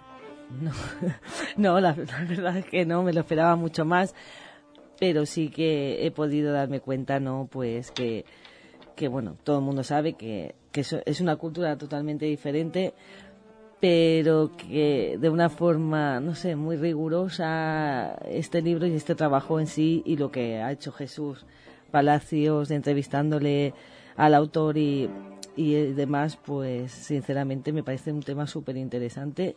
Creo que he aprendido mucho y no solamente pues a ver eh, pues esas películas que realmente pues dan mucho miedo, tengo que reconocerlo. Sí, de luego. Pero que, que, que detrás de ellos se esconde otro más y es algo pues de cultura y, y, dentro de pues no deja de ser pues esa, las inquietudes del ser humano dentro de, todo sí un poco al final ya lo decía no eh, al final todos somos humanos todos tenemos un poco en cierta medida las inquietudes da igual que seamos asiáticos europeos que donde seamos eh, aquí tenemos también a una persona que consume mucho manga, sobre todo, también anime, pero manga japonés, como es Ana.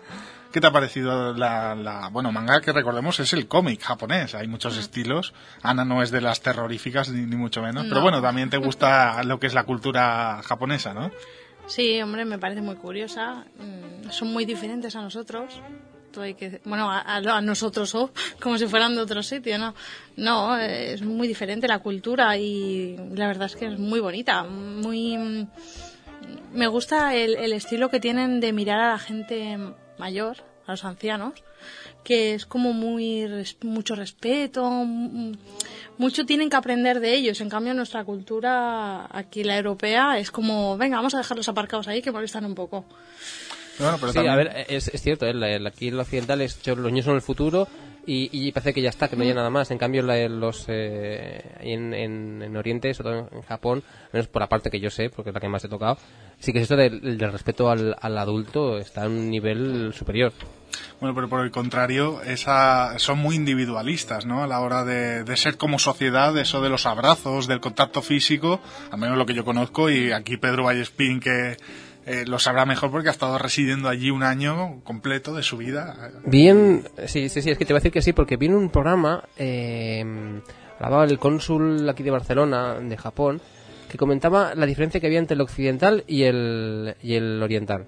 Era que el occidental es como un oso, en cambio el oriental es como un pájaro. Porque el, eh, el, eh, el occidental abraza y come con, eh, con cubiertos, como si fuesen las garras del, del oso. En cambio, el, japonés saluda como un pájaro y come con eh, un pico, que es como si fuesen los palillos. Y me hizo mucha gracia la, comparativa y la diferencia entre unos y otros. Mm, yo, si me permitís, voy a contar una anécdota. No, no he estado en Japón, he estado en un país asiático como es Tailandia.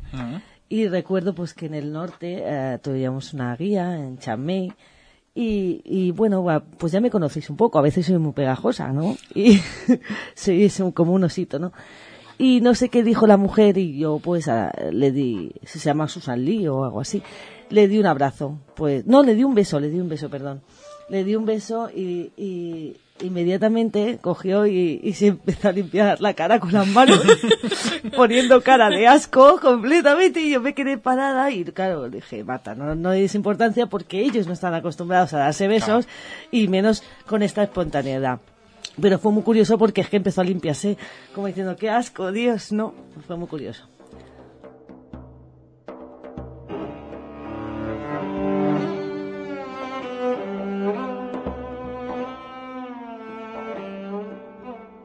Gustaría saber, Pedro, ¿qué te ha parecido la entrevista y el tema de Japón sobrenatural? ¿Cómo lo ha tratado Jesús Palacios? Tú no, no te has podido leer el libro porque es mío y no se lo he dejado a nadie. No, no, justamente, solo te lo lo- ver, solo puedo ver un rato en el coche porque me dijiste, "Os lo- te lo he traído, míratelo ahora, que me lo llevo a casa. Totalmente. Pero lo poco que has podido escuchar y lo poco que has podido ver, ¿qué te parece? Le tengo muchas ganas, tengo muchas ganas de verdad porque eh, ya no solo por haber estado allí en, eh, Japón y, y intentar eh, saber un poco más de- del tema, sino porque parece de que, al menos por lo que he visto por ahí, por internet y demás, está muy bien, eh, eh, ¿cómo te diría? Está, aparte que está muy bien hecho, lo que la gente le ha encantado el libro. Sí, sí, sí, de que tenga unas y- críticas sí. que, que- que me parece muy raro de que un libro así tenga unas críticas a este nivel. Yo me alegro mucho. Además, Sí, sí, eh, sí. aquí en España es, es, eh, está como naciendo, ¿no? O está, a lo mejor me equivoco, yo llevo poco tiempo eh, en lo que es la cultura asiática, poco tiempo buscando información, ¿no? Y me gusta porque la gente la está, se la está asimilando muy bien, le, le está gustando entrar en este mundo sobrenatural asiático. Y casi todos los trabajos que por ahora se van publicando, sobre todo de Satori, he de decirlo, ¿eh? O sea, aparte del trato humano que han tenido con nosotros, que ha sido fantástico, entras en su web y ves que los trabajos son todos muy similares y están sabiendo cuidar eh, lo que es la imagen, ¿no, Ana? Mucho, a mí me ha gustado mucho y sobre todo la, en la portada sale, no sé si lo digo bien, Yurei se dice. Es un fantasma con kimono. Sí. Bueno, es muy bonita, la verdad, Muy, muy, portada. muy parecida para que la gente se Mm. haga una idea a la, a la de la maldición, pero Mm. eh, no terrorífica en cuanto a imagen, ¿no? Es, es el estilo de fantasma de pelo largo, Mm. blanco. Con el con el kimono, kimono. blanco, es como un espíritu, digámoslo Sí. así. Además, la contraportada es de color eh, es granate, que es muy que significativa. sí, no, no, nos totalmente. gustó mucho porque el granate es un color así que, bueno, ha salido en varias películas y, simboliza Lo eh, sobrenatural. lo sobrenatural y las ilustraciones están súper bien hechas, el papel es, es de calidad, no, la verdad que no han recortado en gastos ¿eh? aquí. No, desde luego. Pedro, tú que has vivido allí, realmente se nota tanto eh, lo que es eh, este fervor sobrenatural que creemos que tienen los japoneses, porque creemos, me refiero a que esta década nos han venido todas las películas, todos los libros, todo como, como eh, claro, el usuario que no es habitual en este tipo de cine se lo ha encontrado de golpe, ¿no? Una cultura japonesa, coreana, asiática, pero de verdad está tan arraigada en la gente allí. ¿Tú lo, que has, lo has podido ver? Yo he podido notar dos cosas. ¿vale? La primera, que no tiene nada que ver, pero que sí es de- por el estilo, es el, el- la- el- lo, tiene, lo que tiene arraigado el tipo de Godzilla.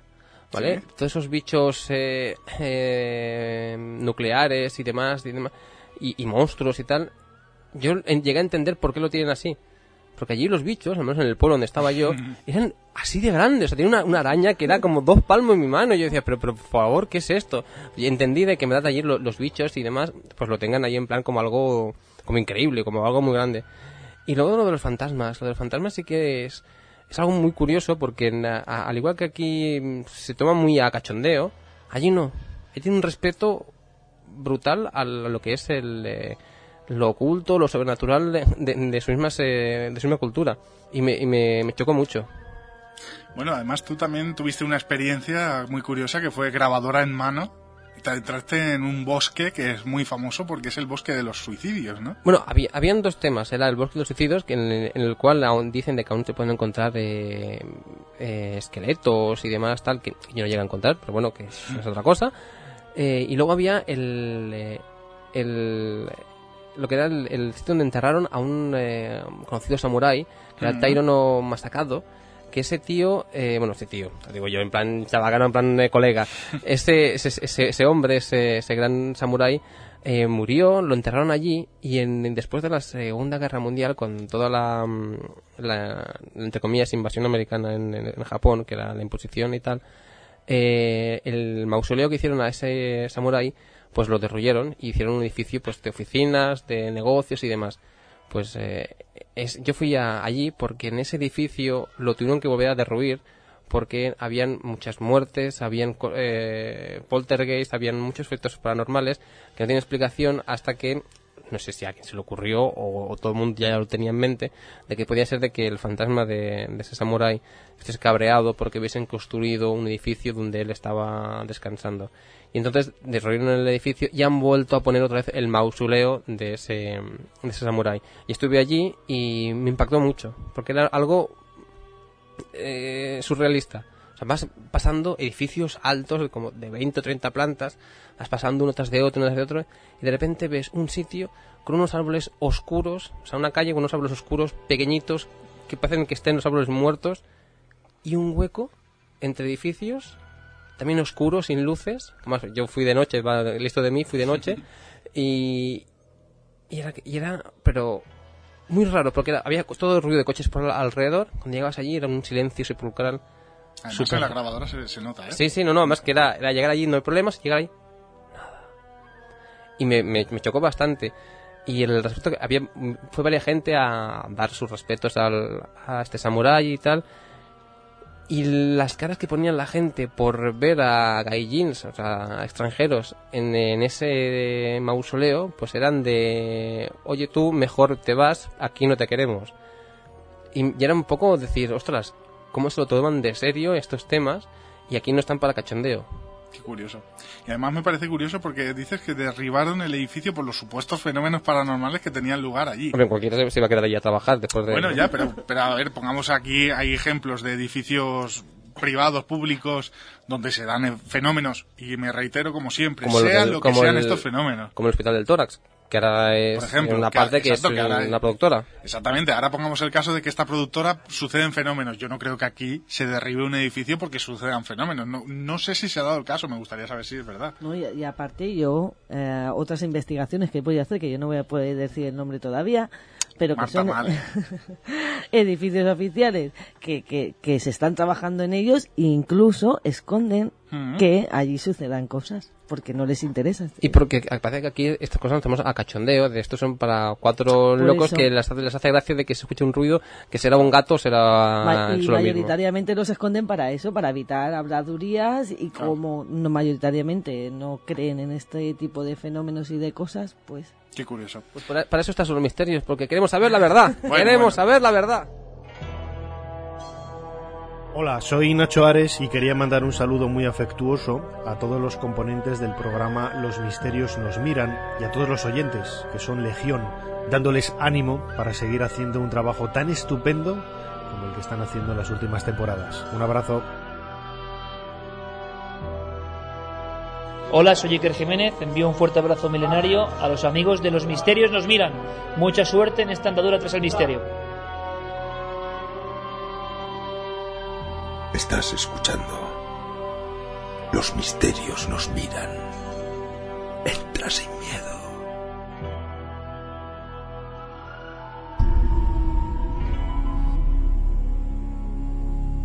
Ahora, y continuando con la cultura sobrenatural japonesa, vamos a hablar de una antología de relatos de terror ilustrados que giran en torno a fantasmas japoneses.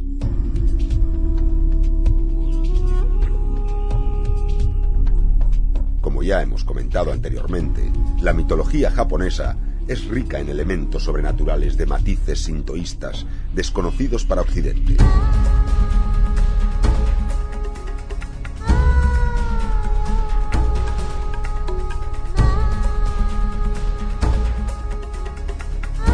Laura Garijo ilustra una serie de encuentros entre personajes de nuestro mundo y seres del inframundo japonés, narrados por Sachiko Ishikawa.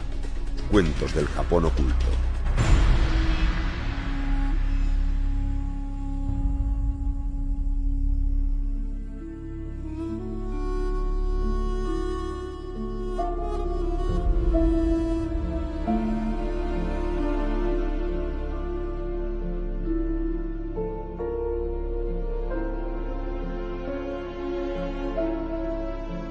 Este libro, eh, Pedro?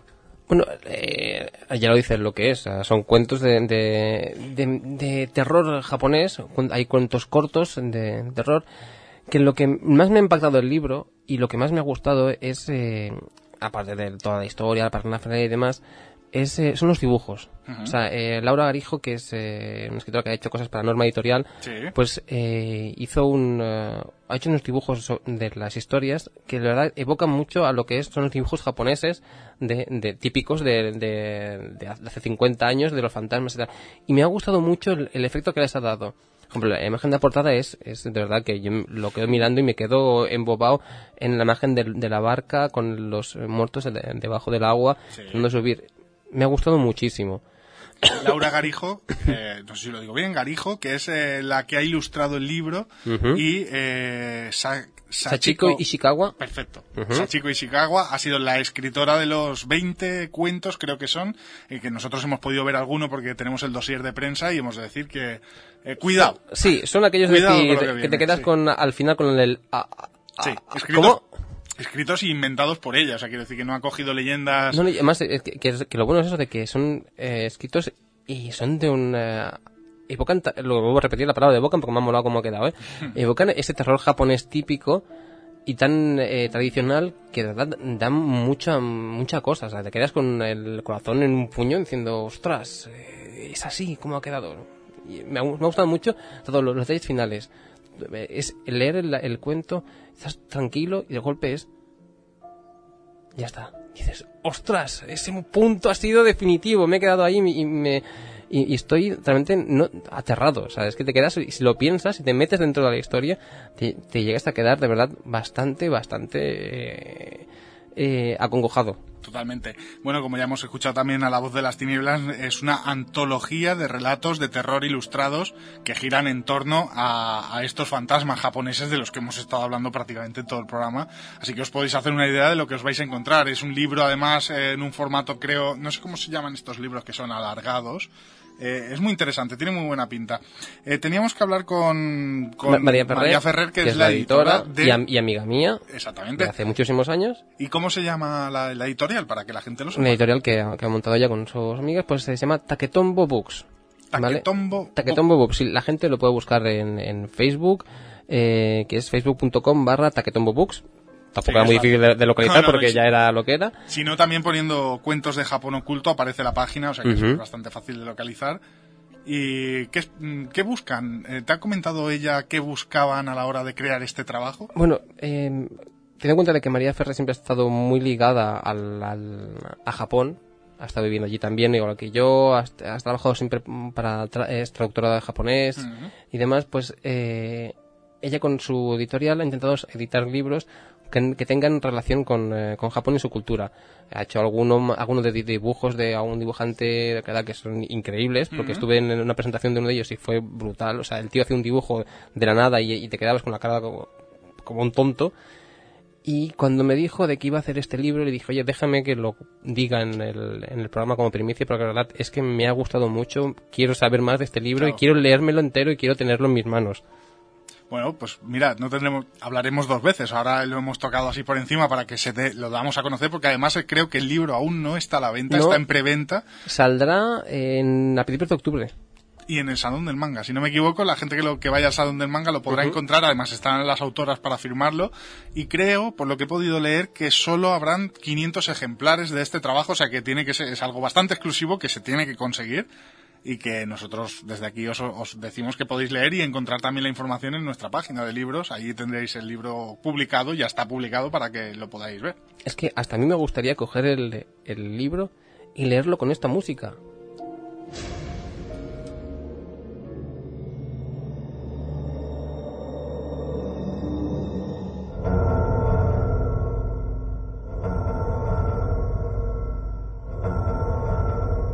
Ya llega.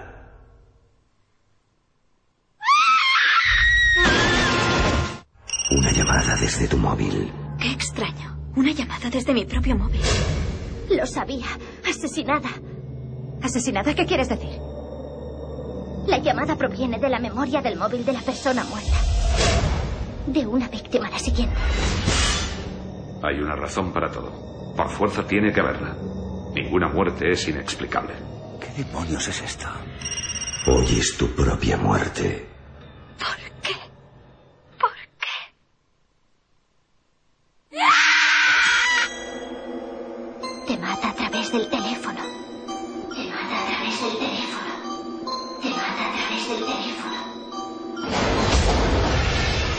¡Basta!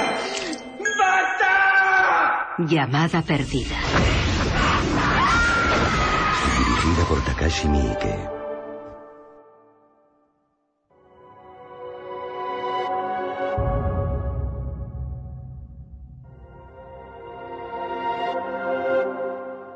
Está con nosotros Enrique Garcelán, Garcelán, a ver si lo digo bien, responsable de Cine Asia, al que le queremos dar las buenas tardes y la bienvenida a Los Misterios Nos Miran. Le agradecemos muchísimo que esté aquí con nosotros. Buenas tardes, Enrique. Hola, buenas tardes, ¿qué tal? He dicho bien tu apellido, Galcerán, es que me, cuesta mucho. Sí, es, bueno, eh, es, es, eh, supongo que viene a ser lo mismo Garcelán y Galcerán, pero ah, al, final al final es como la derivación, ¿no? Quizá mis padres estaban en, en Ciudad Real, fueron subiendo y al final se quedaron aquí en Cataluña y seguro que ramas hay, yo creo que uno u otro está bien dicho. Bueno, entonces seguro que lo diré bien siempre. bueno, hemos dicho que eres responsable de Cineasia y la primera pregunta es obligatoria. ¿Qué es Cineasia para la gente que no lo sepa? Pues eh, la forma fácil de entenderlo sería decir que Cineasia es una puerta, es una puerta abierta a, a una cinematografía como es la asiática, eh, que puede que sea desconocida en nuestro país, pero poco a poco, eh, paso a paso, cada vez lo es más. Y lo que hacemos básicamente es exponer, es, eh, atravesar esa puerta, hacer que, la gente de, Europa y, bueno, en este caso de, España y, y de Barcelona, pues conozca conozca eh, cinematografías diferentes y lo hacemos pues ya sea al principio fue a través de una revista la verdad es que fue muy divertido porque fue una apuesta era hacer un imágenes de actualidad o un fotogramas pero de cine asiático. Eh, recuerdo los, los primeros comentarios de los kiosqueros que estaban en la Rambla que decían pero esto qué es una revista de chiros pero qué es esto y, y realmente poco a poco pues lo que fue empezando como un, como un sueño como esa revista se hizo realidad apareció y poco a poco pues fue escalando, aparte de, ser un, medio de comunicación pues también programaba en festivales, también iba a la universidad porque pensamos que es un sitio importante donde la gente tiene que conocer, eh, los estudiantes sobre todo de cine, pero de cualquier otra eh, asignatura deben de conocer un poquito eh, lo que se hace en, otros países. Y poco a poco pues fue expandiéndose, es como un virus, como el virus de The Ring, nos fuimos expandiendo poquito a poquito y, y, aquí estamos 10 años después, pues pues con las mismas ganas y la misma, la misma ilusión que teníamos en, en 1993, por ahí. O sea, hace más de 10 años que, que Cineasia ya está activo y ¿por qué queréis dar a conocer esta cultura, o sea, cinematográfica asiática? ¿Qué, qué la diferenciaría de la occidental? Eh, lo primero es que nos apasiona el cine, eso es, es ya de entrada. Eh, y entonces, pues al, apasionarnos nos, nos, interesaba descubrir un poquito, siempre es bueno el, comparar diferentes cinematografías. Hacia desde críos, pues nos gustaba y a veces sin darnos cuenta, porque seguíamos eh, series de animación como Mazinger Z eh, o como Heidi y no sabíamos, no teníamos ni Mazinger pero Heidi no teníamos ni idea de que aquello estaba hecho por, por gente de, Asia, por gente de Japón, ¿no? Entonces, eh, poco a poco eh, esa curiosidad fue haciéndose un poquito más, más grande y nos centramos en, en, Asia quizá por, porque era una cinematografía extensa, porque una cinematografía bastante desconocida y porque al final eh, las historias quizás sí que son las mismas, quizá eso es importante decirlo, pero lo importante es cómo nos las cuentan, ¿no? Entonces descubrimos que en Asia tienen otra forma de contar, evidentemente tienen otra cultura y esa otra forma de contar nos gustaba eh, eh, el, la gente, el compartirlo con, la gente. Y así empezó. Una pregunta, mira, soy, soy Lula. Una, una de las cosas que es, es quizá de lo, de lo que más ha destacado eh, sería el, el boom que dio el manga, quizá. ¿Os ha ayudado esto en la expansión del cine asiático en general, lo que dio tanto Son Goku, vamos a decirlo, porque es uno de los más conocidos aquí, como el manga, como luego la gente se puso a estudiar japonés y demás, ¿eso ha ayudado también a Cineasia y a la expansión de lo que es el cine asiático en general?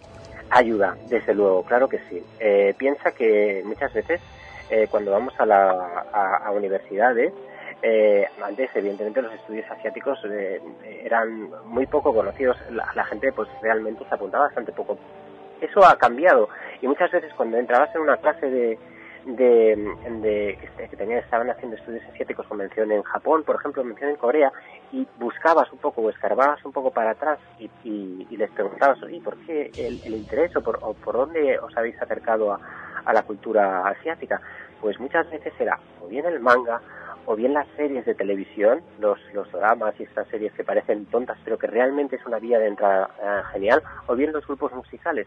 Es decir, la gente a partir de, eh, de esos cómics empieza a, a, bucear en la, en, la, en la cultura, poco a poco se adentra, busca otras cosas, tiene otras cosas y realmente es una ayuda importante. Evidentemente también lo es el, el salón del manga. Muchas veces cuando estamos ahí en el salón del manga decimos que como nuestra cantera, ¿no?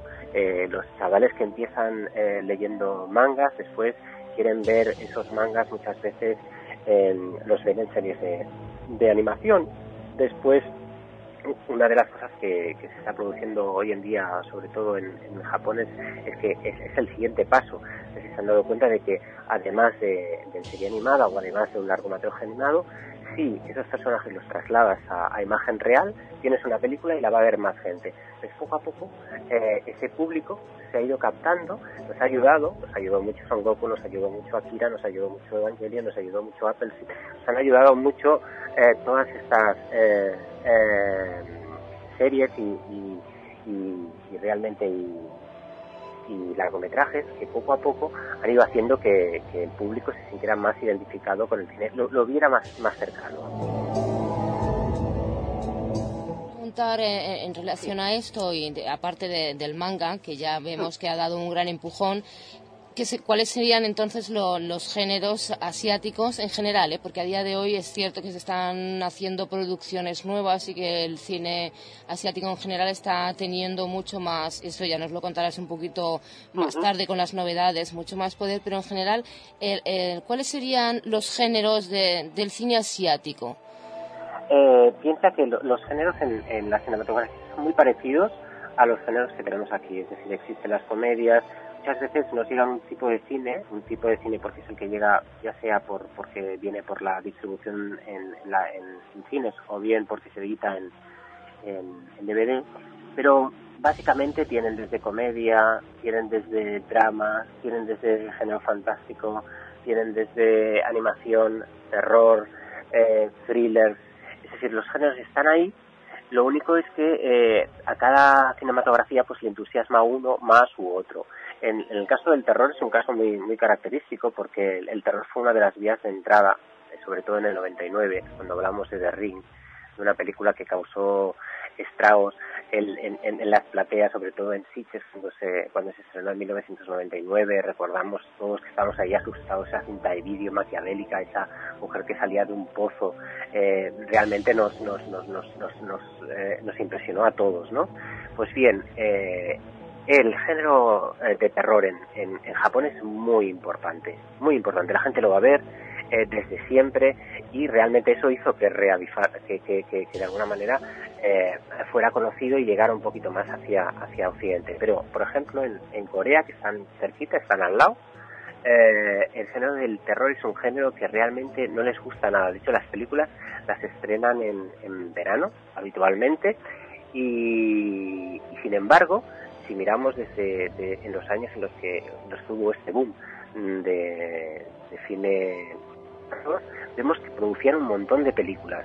¿Por qué las producían? Pues las producían para nosotros, porque los coreanos son, eh, dentro de, de, la población asiática, es una población muy inteligente. Sabe perfectamente que si una cosa es importante, que si una cosa se vende, mm, hay que hacerla y de alguna manera enfocaron su industria en hacer producciones eh, de terror que después las vendían, tanto las vendían a sus amigos de Japón como las vendían a, a, nosotros a Occidente, ¿no? De alguna manera. Entonces, géneros existen, evidentemente puede que haya géneros específicos de, algún, de, de alguna cinematografía, por ejemplo, pues el cine de Chambara, el cine de samuráis, evidentemente es un cine que se va a hacer sobre todo en, Japón, que tendrá su, su es como, como ese western que pueden hacer los, los americanos, o que en, Hong Kong y en China pues serán los wuxias, esas películas en las que de alguna manera hemos visto, sobre todo a partir de Tigre y Dragón, aunque antes de Tigre y Dragón se habían hecho multitud de infinidad de, de películas de este tipo, pues eh, son eh, eh, particularidades que cada uno de los países puede ir teniendo dentro de los géneros. Pero los géneros, básicamente, para que nos hagamos una idea, son muy parecidos, son, pueden ser equiparables a los géneros que, que, utilizamos en, el resto de los países. Lo único es eh, el, gusto que cada uno de, esos países tenga por cada uno de esos, de esos géneros. Eso es quizá lo que, lo que los diferencia un poquito. Sin duda, pero algo que se caracteriza del, del cine de terror japonés, sobre todo el que nos ha llegado aquí a, a Occidente es que, por lo menos para todos los que lo, solemos consumir, por decirlo de alguna manera, nos produce, eh, y hablo casi por mi persona, pero sé que, que, todos los que estáis aquí, casi, casi todo el mundo que ha visto alguna película de terror japonés, está en un nivel, se podría decir, superior al terror de cualquier otra parte del mundo. Juegan con una visceralidad o con, una, con un miedo primario, no como decía JR al inicio. Eh, ¿Por qué pasa esto en el, en el cine asiático? ¿Por qué tiene esta peculiaridad de que sabe jugar tan bien con el terror? Mm, eh, y quizá en Japón sobre todo es por el folclore, por, por los cuentos populares, porque está lleno de tradiciones, está lleno de esos pozos que están en, en, esos campos, esos eh, eh, personajes fantásticos que habitan en, en, los bosques y que están por ahí. Entonces, al tener eh, esa, esa, esa cancha, al tener ese, esa base, eh, se hace mucho más fácil el, poder construir historias, ¿no? Y de hecho, cuando tienen ese boom en el 99, pues lo hacen a través de los espíritus, a través de los fantasmas. Esa relación a partir de la religión que tienen con los fantasmas, con los seres que han fallecido, eh, que quizá es diferente a, la concepción que tenemos nosotros en, Occidente, hace que el acercarse ellos a, tratar esos temas, pues lo hagan de una manera con una sensibilidad distinta, ¿no?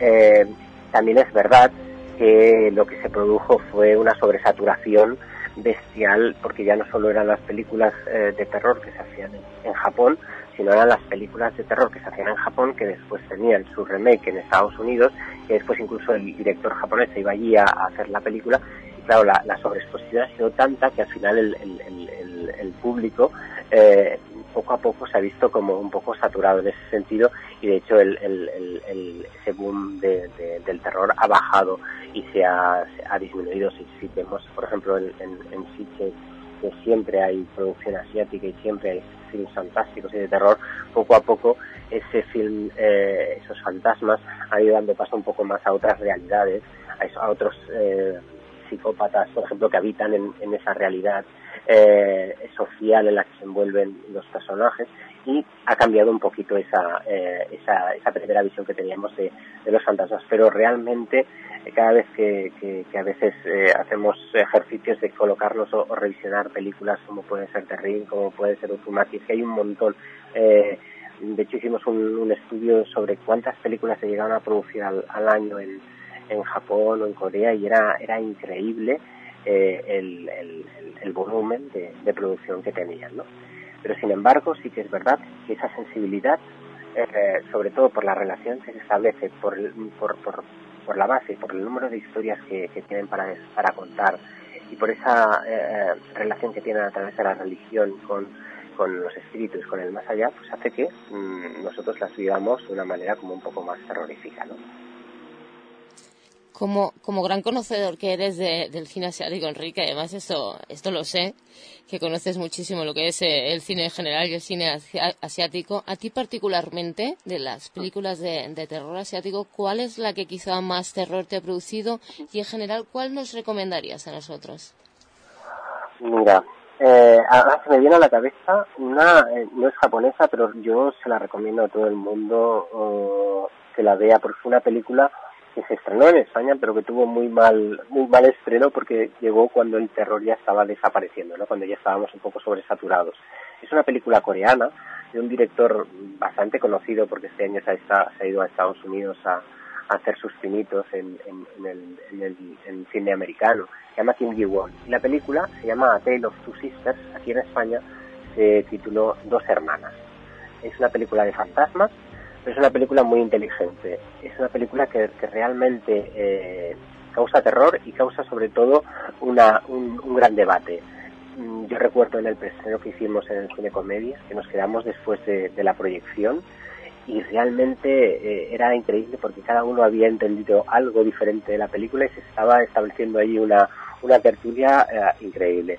Es una película importante y es una película porque quizá la podemos tener a mano, a veces está un poco descatalogada y, cuesta encontrarla, pero, pero es una película que yo se la recomendaría a todo el mundo. Y de, de Japón, por, por no recomendar eh, The Ring, que evidentemente es de visionado obligatorio, eh, si tuviera que recomendar algo de que se ha hecho eh, a- ahora, yo recomendaría dos. Una que está basada en un manga, y es una película extrañísima, se llama Uzumaki. Es una película en que eh, la gente ve como especie de, de, espirales y, y- se van matando a través de, un- de unas, formas bastante eh, sorprendentes.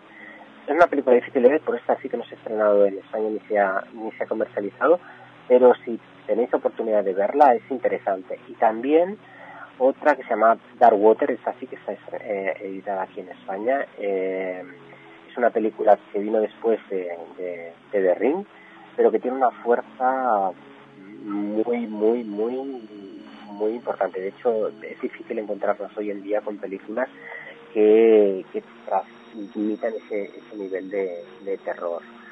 Antigua, de Japón, eh, yo no me perdería Waidan, es una película que, que habla mucho de, lo que comentaba del tema de- del folclore, de los cuentos, de esas eh, esas historias que, nos encanta escuchar cuando somos fríos y, estamos ahí en la cama agazapados. Y es una película que, que realmente eh, todo el mundo habla muy, muy, muy, muy bien de ella, tanto la crítica como el público. Cuando se unen crítica y público, muchas veces hay que, hay que, hay que hacerles caso.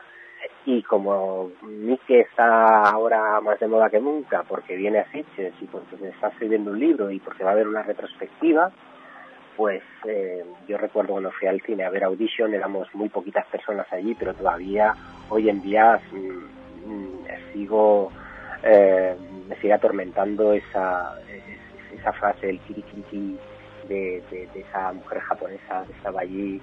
No digo por no chapar nada, pues, pues, pues para que la gente la vea si no la conoce, realmente es una película que, que también sorprende y sorprende mucho y que incluso este año es posible pues haciendo esa retrospectiva que, que sí que se intente recuperarla es una película de visionado obligatorio Me parece muy curioso las películas que has recomendado porque se podría decir que ninguna de ellas es de carácter, entre muchas comillas, comercial. No está dentro de lo que son esas listas que hemos dicho antes, La Maldición, The Ring, eh, Llamada Perdida, que también es otra película que llegó y tuvo mucho éxito en. España. De hecho de hecho eh, si quieres que te diga la verdad llamada Perdida es una película muy interesante y fue de las películas de terror que llegaron más tarde que, que tuvo una, una respuesta del público en España que es que era complicado porque ya venía en las últimas cuando J Horror ya estaba eh, dando los últimos coletazos pero tuvo una de alguna manera ese, ese móvil tuvo una carrera comercial aquí en España muy interesante. No las he comentado quizá por eso por para intentar que hay otras y hay muchas posibilidades. Esa película por ejemplo A Tale of Two Sisters ha quedado como ahí arrinconada eh, y realmente es, muy interesante el, descubrirla porque porque están hablando de fantasmas eh, están hablando de un, de- de- de- desde una desde un punto de vista eh, inteligente eh, y, y eso es lo que lo que lo que hace, lo que hace que las películas sean interesantes de, de redescubrir o de, o de descubrir no podría seguir e incluso si, si nos fuéramos a, a la India ya habría eh, incluso para, para los, los, eh, eh, el cine indio es, es un mundo aparte hacen remakes de, lo, de, cualquier película eh, autorizados o no. Recuerdo que, que había algún director incluso coreano que le habíamos dicho oye que, acaban de hacer un remake de una película tuya y dice ostras pues, pues la primera noticia que tengo porque no me han pedido ni los derechos son así de Pero, pero seamos realistas, los remakes indios no autorizados son los mejores con Totalmente, diferencia. totalmente. O sea, es, es divertidísimo ver eh, la película de, de Amenábar, los otros en, en, la, en versión indio. O sea, es que te O Superman, sí, sí, o Batman, todas estas que, que suelen sacarse de la manga, yo creo que dan más miedo que el J horror, ¿eh? sin duda.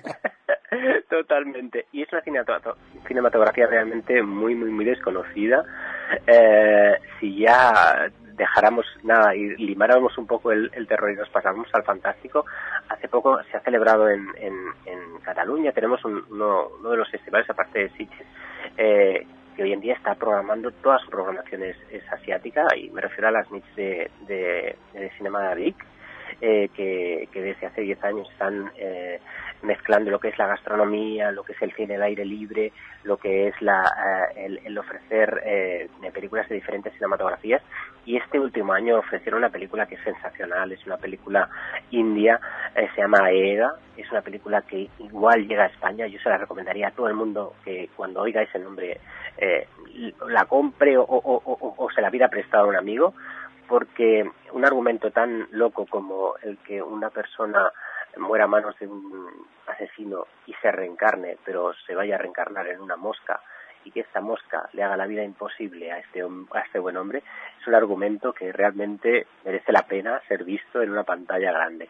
La gente eh, disfrutaba viendo esta película hace, hace poquito y realmente eso es lo que tiene muchas veces el, cine asiático, ¿no? El, el, el arriesgar, el, el, hacer argumentos que quizá aquí eh, tú te lo llevas debajo del brazo para como un guion para ofrecerlo a una productora y pensarían que, te habías bueno que te acabas de, escapar del psiquiátrico no sin embargo en, en, en, otras cinematografías estos estos guiones son tomados en consideración y se arriesgan. Ese asumir ese riesgo es lo que lo que marca a veces esa diferencia ¿no? entre entre lo que podemos hacer o lo que llegaríamos a hacer y lo que podríamos hacer aquí en España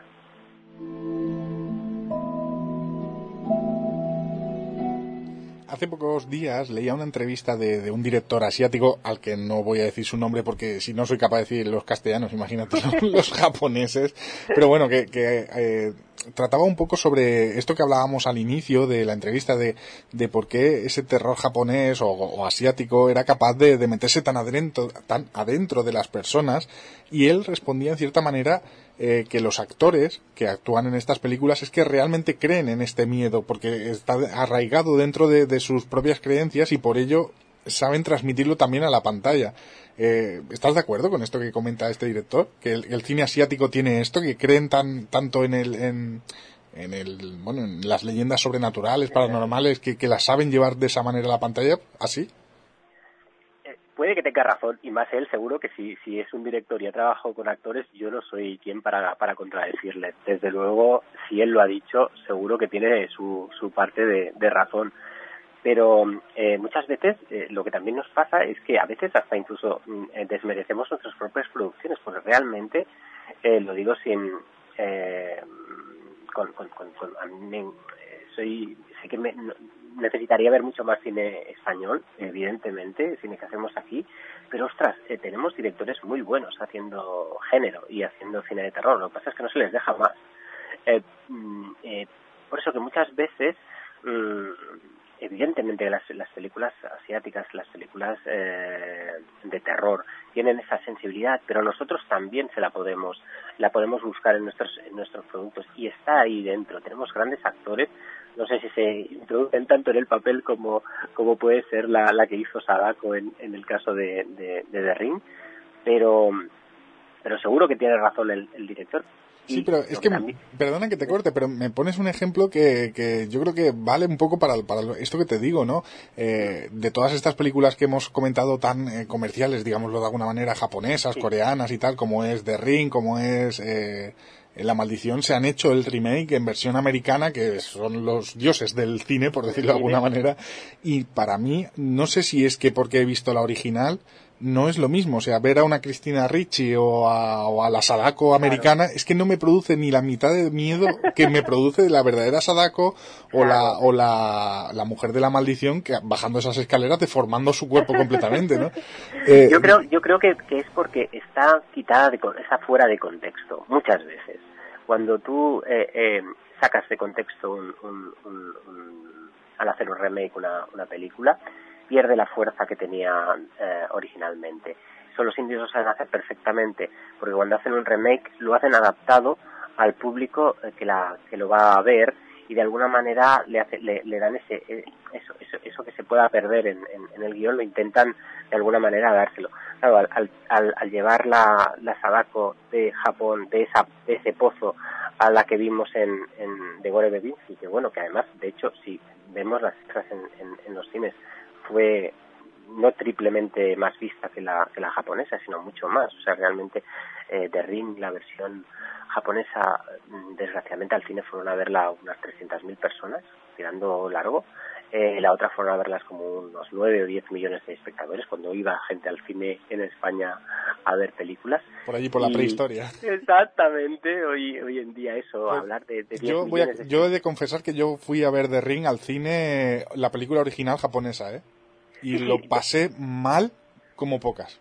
No digo más. Re- realmente yo- la, tuve la suerte de verla en Sitges y, y para mí, a mí, eh, eh, me descolocó. Me descolocó en el sentido de que estábamos acostumbrados a otro. Fíjate que veníamos de un tipo de terror que era Scream, que era un tipo de terror adolescente que estaba muy bien en su época cuando se hizo, que se habían hecho tantas reversiones de- de- del tema que ya estábamos un poco agotados de, esa trama de no saber quién era el asesino y envolver y que toda la película estuviera de alguna manera eh, referenciada hacia ahí. Bueno, sé lo que hiciste el último verano, bueno, había infinidad, ¿no? Esos psico-killers. A ver, pues veníamos de eso. Eh, entonces, claro, tú vas al cine, te metes ahí dentro, ves un pozo ahí, unos, bueno, una mujer que está ahí metida. Realmente es que no era nada, eh, era tan diferente a lo que nos estaban dando, a lo que nos estaban ofreciendo, que realmente eh, causó ese, esa, esa, sensación de, extrañeza y, esa, y, es el terror, de alguna manera enfrentarte a tus miedos más primarios. Cuando tú te enfrentas a algo que no estás acostumbrado a ver, ya realmente estás con, eh, con, con- con esa tensión de, de entrada. ¿Qué pasa, ¿Qué pasa con las películas americanas? Ya sabíamos, como, o sea, la estructura mental ya, ya la sabíamos. Ya sabíamos, jolín, hace mm, pocas fechas han reestrenado Pesadilla en Helm Street, la primera parte en, en Cinesa, que están recuperando ahora películas mm, durante el verano. Eh, fue genial esa película, nos transmitió un miedo terrible, pero claro, después de hacer la 1, la 2, la 3, la 4, la gente se va como acostumbrando. La historia y la fuerza que tienen esas películas, aparte de, lo bien hechas que están, lo bien resueltas que están, el- en la novela en la que se basan, que realmente es una novela muy interesante, es eso, que nos deja totalmente fuera de juego, que no sabemos cómo reaccionar.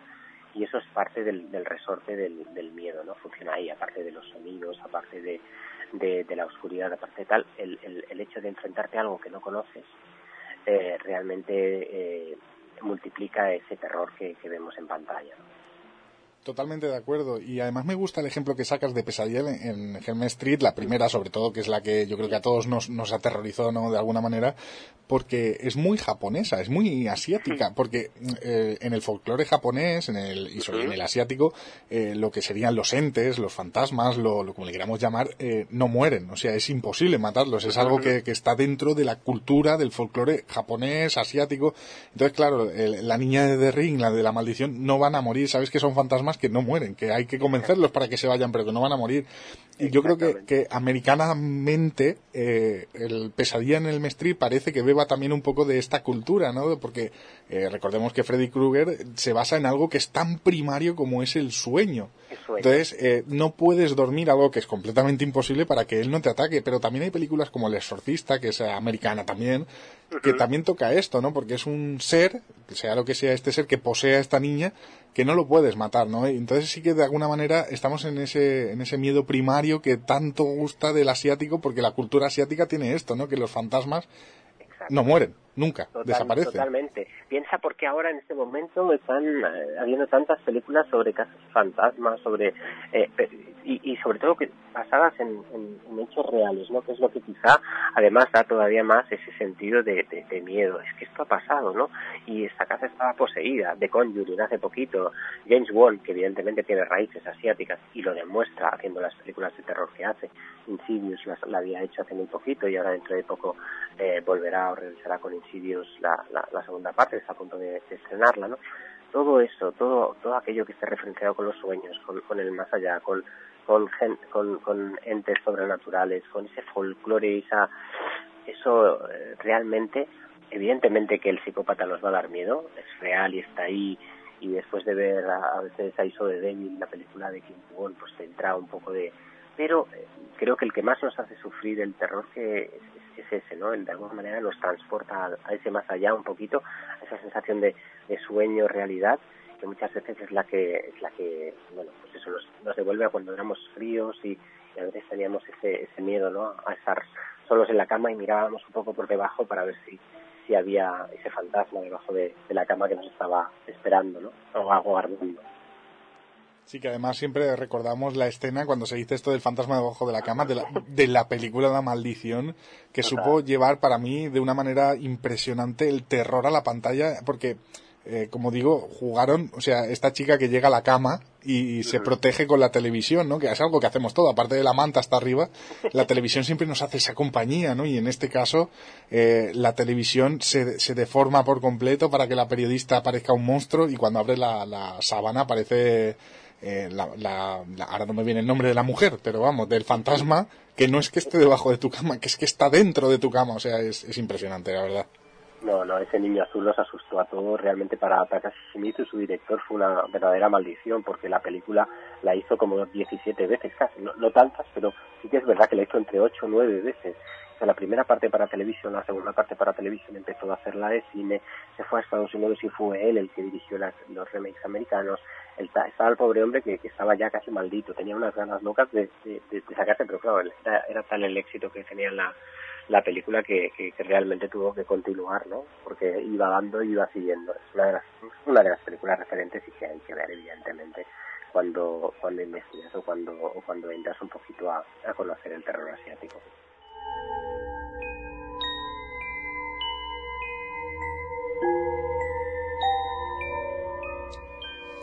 Y eh, bueno, eh, ya que has hablado del tema de Sitges y del cine de Vic y demás, yo quería preguntarte, Enrique, sobre bueno las últimas novedades del cine asiático y bueno sobre las últimas novedades que Cine Asia nos está trayendo. Mira, eh, Sitges, bueno, está al caer, se han anunciado algunos títulos, que son algunos, pues os, los comentaré, sobre todo de lo que está más en fantástico y terror. Eh, este año se hace la, retrospectiva de Takashi Miike, eh, se ofrecerá un libro, eh, varias películas en su... evidentemente ha hecho 100, no podemos traerlas todas, pero seguramente habrá como unas 5 o 6 dentro de esa retrospectiva. Y las dos últimas que ha hecho, dentro de las dos últimas, una especialmente, Lessons of the Evil, yo creo que va a sorprender mucho al, al público. Es una película de terror, es una película de un profesor un poco diferente, eh, trata a sus alumnos de una manera diferente. Eh, es una película que dura dos horas y que en la última hora y veinte mm, la gente no va a cansarse de aplaudir y de, pasárselo bien en la, en la, sala porque es realmente aterradora. Aterradora eh, el, nivel de, paroxismo que se genera entre, el, entre profesor y alumno mm, en eh, estilo muy similar al, al, que veíamos en, en Battle Royale. Eso en, por lo que representa a Mike.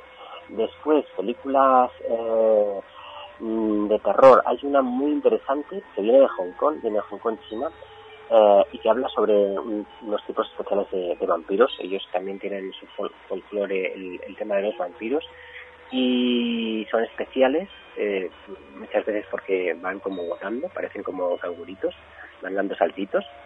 Pero la película se llama Rigor Mortis es una película que es una ópera prima eh, de Juno Max, su director, que también es actor y que con esta película debuta en la dirección y que va a sorprender a muchos. La gente va a salir asustada de la de la platea si la ve. No sé si llegará a Sitges, es una película muy interesante y, recomendable que, está, acaba de estrenar ahora en, en Asia.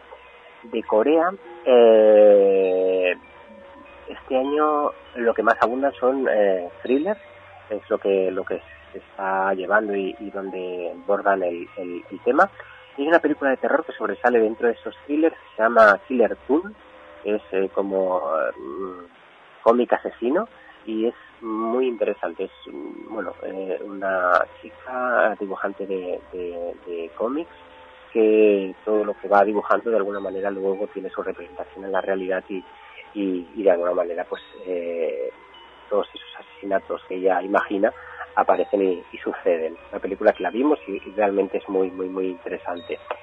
Y dentro de las eh, de los thrillers hay uno a destacar que se llama Hayui, es un thriller coreano de un director que conocimos aquí en España a través de una película anterior que se llama Saving the Green Planet y que de alguna manera es, es, es, es la odisea que, que, vive un niño, un bebé, que es secuestrado por un grupo de, de, de, atracadores, de, de, de quieren hacer de él un, psicópata, ¿no? Y es como este chaval después va a tener esa infancia y cómo va a vivirla para después tener esos 16 años y empezar a cometer sus asesinatos.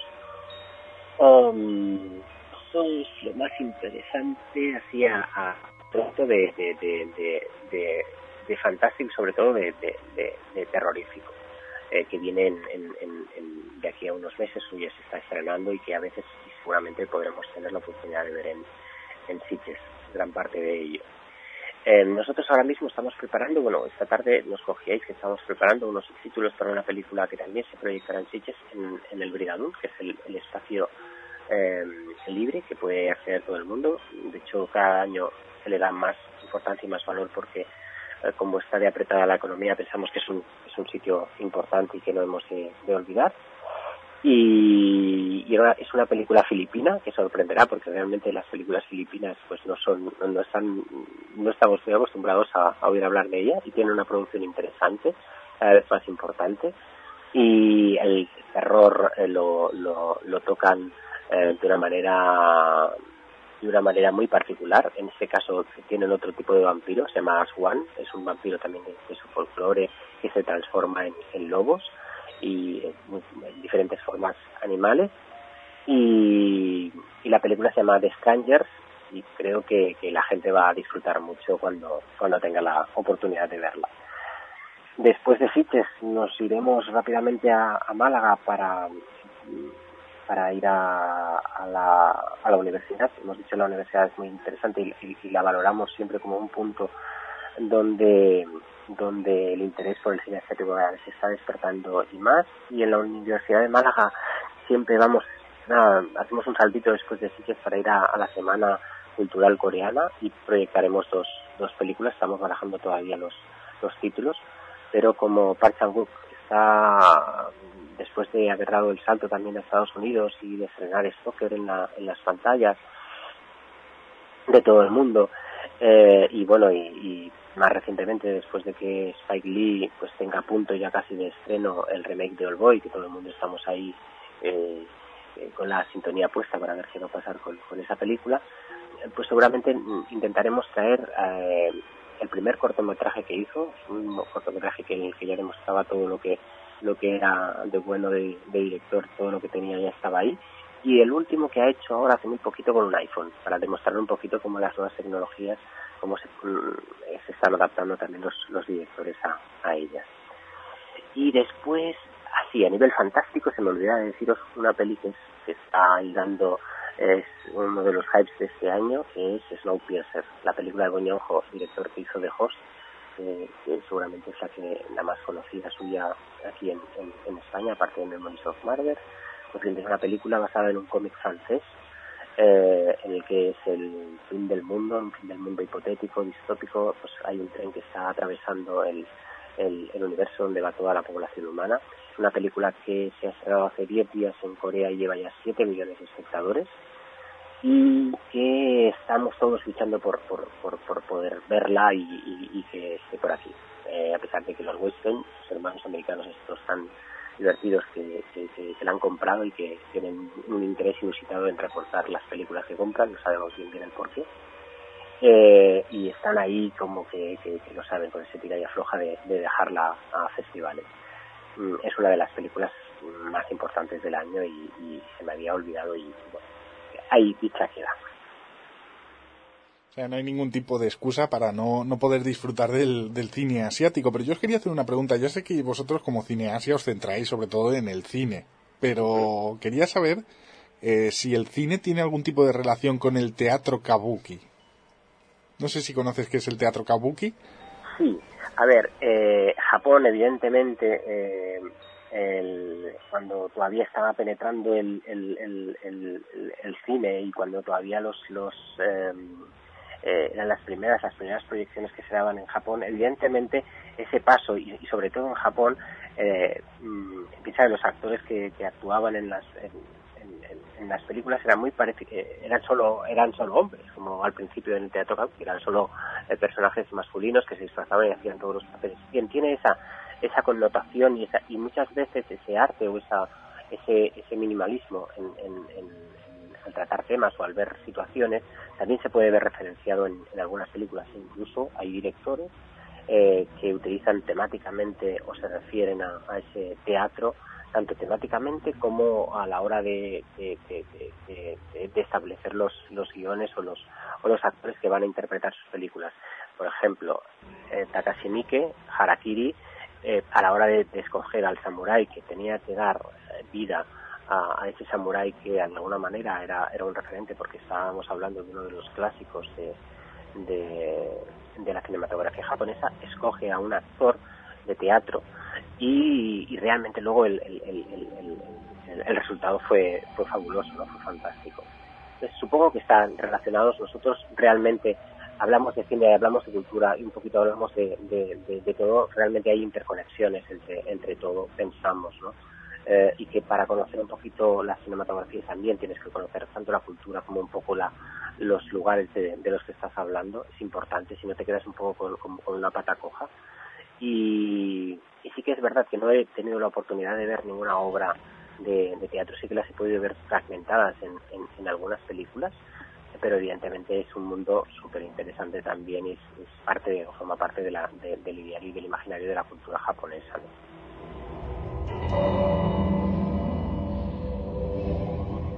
Bueno, lógicamente nos hemos centrado en el, en el cine de terror japonés, asiático, eh, pero yo te quería preguntar si, aparte de, este género, ¿cuál es el género que ahora mismo estaría más en auge también en Asia? ¿Y qué películas nos, nos podrías recomendar que no tengan que ver con el, con el terror? Pues depende, por ejemplo, si hablamos de Japón, el, género en auge, no, no hay ninguna duda, es la animación, o sea, no hay sí que no hay sí o sí. Eh, si el señor eh, Miyazaki estrena una película como The Wind Rises, eh, lleva ya cinco semanas en el número uno de la, de la taquilla y sin problema de que aguante un poquito más. Es decir, serán 100 millones de espectadores los que acabarán yendo al cine a ver eh, la película. Eh, en Corea es muy diferente. En Corea que te decimos que a los coreanos les gusta llorar y les gusta reír porque lo han pasado tan mal que de alguna manera en el cine van a, a disfrutar o por lo menos a, sacar la lagrimita. Pero sí que es verdad que en este momento Snowpiercer, la película que os comentaba del tren, es la que está barriendo eh, todas las demás películas en la, en la taquilla, pero también es cierto que hay un thriller que se llama The Terror Lives, es una película sobre eh, un programa de radio, nunca mejor dicho, y en el mejor momento, en el que a partir de, de, un asesino entra en, en antena y a partir de ahí se va a desarrollar la, la acción. Eh, pues bueno, ya lleva la friolera de 3,5 millones de espectadores, que, se dice pronto, pero es muy interesante. Eh, ¿Qué podría pasar en, en, India? Pues en India, evidentemente, en las películas divertidas, las películas que de alguna manera mezclen el amor, y que mezclen la, aventura, que mezclen los números musicales, que mezclen la comedia y el drama, va a triunfar en la, en la, en la antena. Y en este momento hay otra de otro tren, eh, se llama Chennai Express, que está batiendo todos los récords sabidos y por, por haber en la, en la cartelera india. Eh, depende de, la zona en la que en la que en la que nos movamos. De hecho, en Hong Kong y China en este momento hay un poquito, eh, bueno, en China está pasando una cosa muy curiosa, que es que Pacific Rim, la película que aquí no ha acabado de entrar bien, está funcionando de maravilla, igual que en Japón y en Asia, evidentemente los monstruitos mecánicos de Guillermo del Toro están eh, funcionando muy muy muy bien en Asia como era de, de, suponer y después de ver la película aquí me parece genial, ¿no? Pues la película es como ver Mazinger Z cuando eras niño y, volver eso, otra vez a esa, a esa infancia. Eh, y después eh, están eh, la cartela de, China aparte de ahora está abierta que entren productos americanos y la de Hong Kong están empezando a estrenar algunas cositas de terror también ahora pero lo que pero es, es, un poco más eh, difícil y fluctuable a nivel de, de, películas eh, Japón evidentemente como os he comentado está la animación y está The Wind Rises mandando y tenemos unas ganas todos de, ver esa película tremenda que se dice y parece ser cierto que es la menos eh, infantil, la menos eh, eh, hecha pensando en el público infantil de, de aquí pero bueno, seguro que, nos sorprende a todos de una manera increíble, seguro. Bueno, ahora que mencionas eh, las películas de, animación japonesa, no me dejaría de preguntar, eh, hemos hablado de películas de terror japonés, pero digamos con humanos, pero algún existen películas muy buenas también de anime japonés de terror y si nos podrías recomendar alguna. De anime de terror, yo las que más eh, he disfrutado es Blood, bueno, porque me gustan mucho los vampiros y el tema ese de, verlo es increíble y hay una llama Perfect Blue de Satoshi Kon, que me recordó mucho a, una película, a un giallo italiano. Y realmente la película es maravillosa, es una película de esas Satoshi Kon nos dejó hace muy poquito, es una, una, gran pérdida, pero, pero la película es, es, espectacular, es una película que la recomiendo desde, desde ya. Eh, coreanas, recomendaría dos. Eh, eh, que hace, eh, de hecho la primera fue el año pasado y más que es, terror, pero sobre todo es terror en el colegio, es terror en, el sentido de, bullying, en el sentido de, de, acoso y de malos tratos, se llama The King of the Pigs. The King of the Pigs es una película muy interesante para profundizar dentro de, del tema de, la animación coreana y si tenéis la oportunidad de venir a Sitges este año, eh, se proyectará la, la, la, siguiente película de, de, este director, mm, más fantástica todavía y, igual de, de, espectacular que la, que la primera.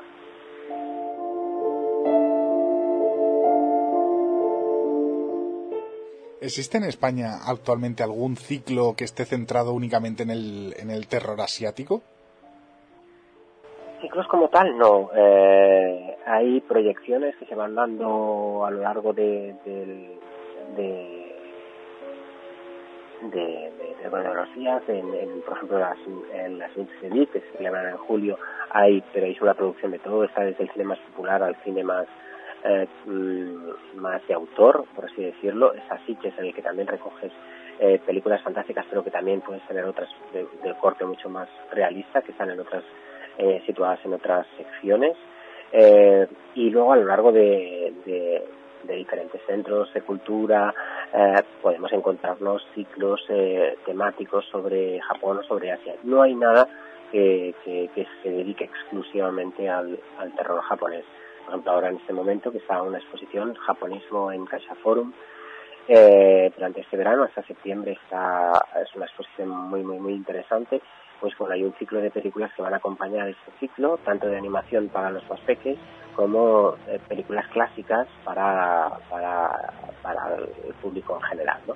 Pero no, no, de, que hable de, de, terror eh, en concreto, no hay nada.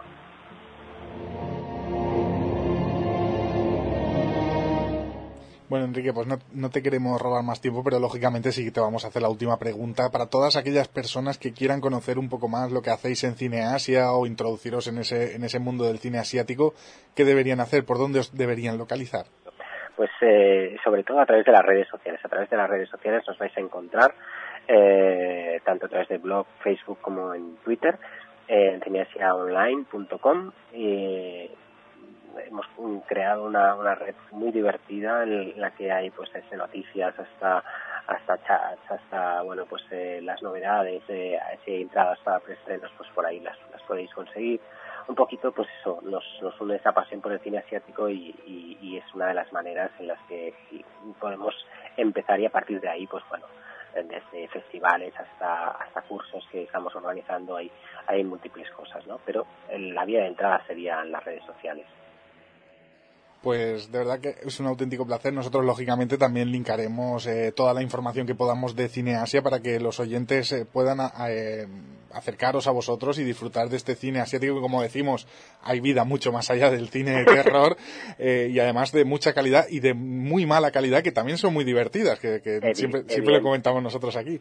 Evidentemente, todo sirve, todo vale. Todo, vale. Es importante de conocer. Pues muchas gracias a vosotros.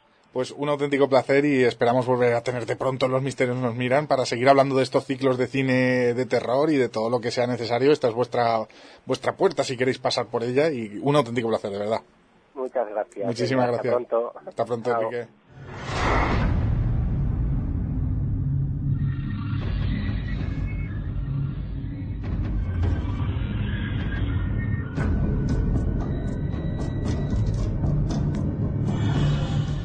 Confías en tus ojos. Dependes de tus sentidos.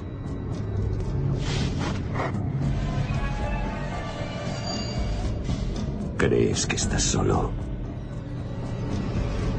Pero ya nunca más volverás a estar seguro.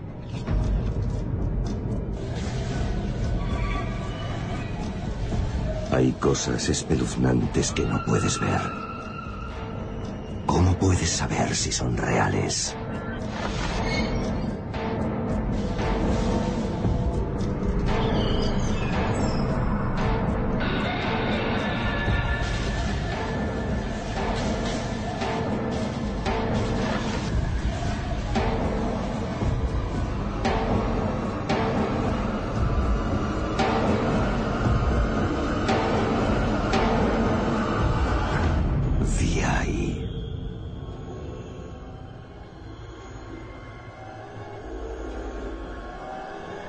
Hacer cuando ni siquiera puedas mirarte al espejo?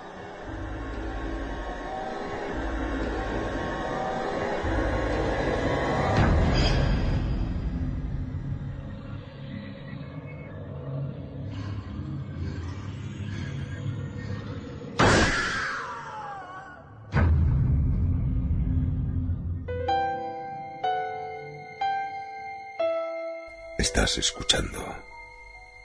Los misterios nos miran. Entra sin miedo.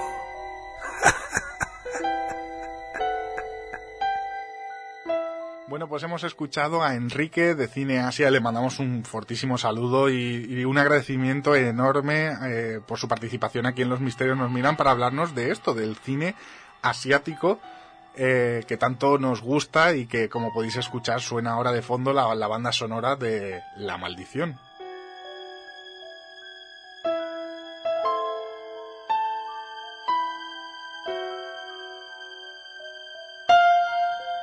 Lula Miranda, ¿qué te ha parecido la intervención de Enrique? Ha, dado, yo creo que muchos datos y, películas muy interesantes por las que podemos comentar ahora, ¿no? De, del cine asiático en general.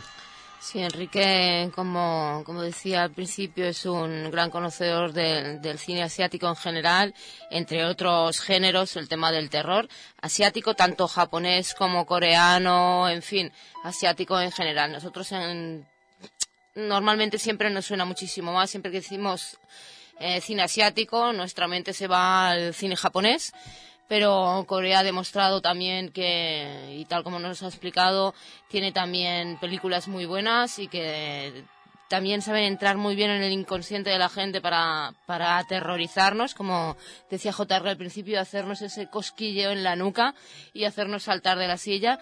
Y, y, sí, sí, nos ha dado grandes títulos que todo el mundo conocemos porque se han hecho comerciales gracias a los remakes americanos aunque personalmente siempre voto por la parte original. Yo también, ¿eh? Aunque han hecho un gran favor para, para hacer conocer el título en sí. Pero también nos ha dado otros títulos no tan conocidos y también muy, muy destacados que, también recomendaría a la gente que le gusta este tipo de género, pues que se ponga a buscarlos y se ponga a darles un vistazo a todas estas películas quizá no tan conocidas y, y redescubrir un poquito más que aparte de los títulos como The Ring, como La Maldición o como algunos pues extra conocidos, pues hay otros tantos que también nos pueden hacer sufrir un poquito. Ese, ese sufrimiento mmm, con ese sabor de boca que a algunos les gusta tanto. Totalmente. Además, yo si me lo permitís, me gustaría hacer la primera recomendación que vamos a hacer desde aquí, de los, desde Los Misterios No Mira, la voy a hacer yo personalmente. Hace un tiempo me llegó una película a mis manos que realmente no es comercial, o por lo menos no lo parece, o no es tan conocida como quizás es la de Ring o La Maldición, que son las que más eh, yo creo que todo el mundo conoce aquí, que es una que se llama Phone, teléfono, o sea, Phone. Y para mí eh, os quiero recomendar esta película porque aparte de, de la trama, que es muy, eh, en este sentido, de esas tramas que son eh, tan surrealistas, tan sobrenaturales, donde, donde el misterio, como decimos, es tan visceral, tiene un, añadido y es que la niña protagonista tiene cuatro años, tiene cuatro años en la vida real y en la serie, o en la película, cuatro o seis años, y es una de las mejores actuaciones que he visto yo en una niña, y mira que he visto El Exorcista y he visto películas de niños, eh, que creo que es tal el, miedo y, no sé, os la quiero recomendar. Phone, se llama así, buscarla, The Phone o Phone, porque es de verdad de una de las películas para mí del cine asiático más terroríficas, incluso a nivel eh, que La Maldición y, y las grandes, ¿eh?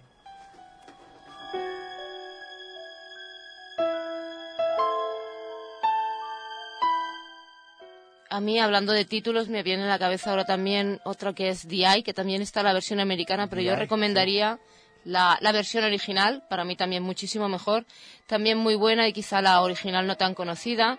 Eh, Kuchisake Ona, que aparte de ser una, eh, una tradición, también está convertida en película. Quien pueda encontrarla, no sé si estará en, en español, porque yo la he visto subtitulada, pero también es impresionante porque se, ya... y se llama Kuchisake Ona.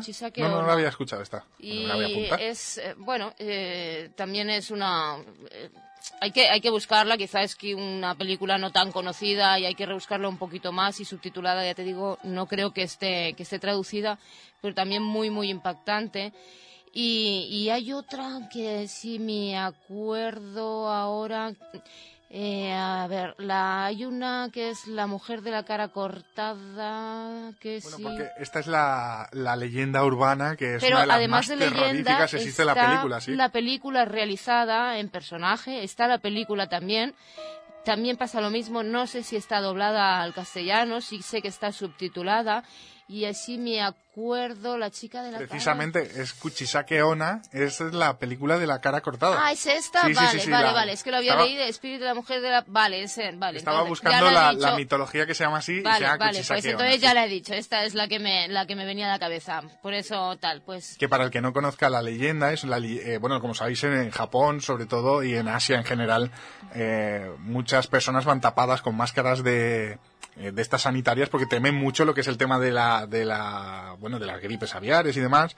Entonces la leyenda de Kuchisake Ona que ahora ahora sí que me acuerdo cuál es eh, es aquella que dice que esta chica pues es muy guapa y va tapada con esta con esta máscara no y de algún modo lo que hace es que, bueno, se acerca a los chicos que ella considera y les pregunta que qué le parece, que si le parece guapa y tal, y los chicos le dicen que sí, evidentemente, porque tiene unos ojos muy bonitos y tiene unas, unas facciones muy bonitas, y es cuando se descubre eh, esa, esa máscara que tiene, y debajo tiene la cara completamente desfigurada, entre otras cosas la boca cortada, pues desde, desde mandíbula a mandíbula, y vuelve a preguntar, eh, ¿sigo estando guapa?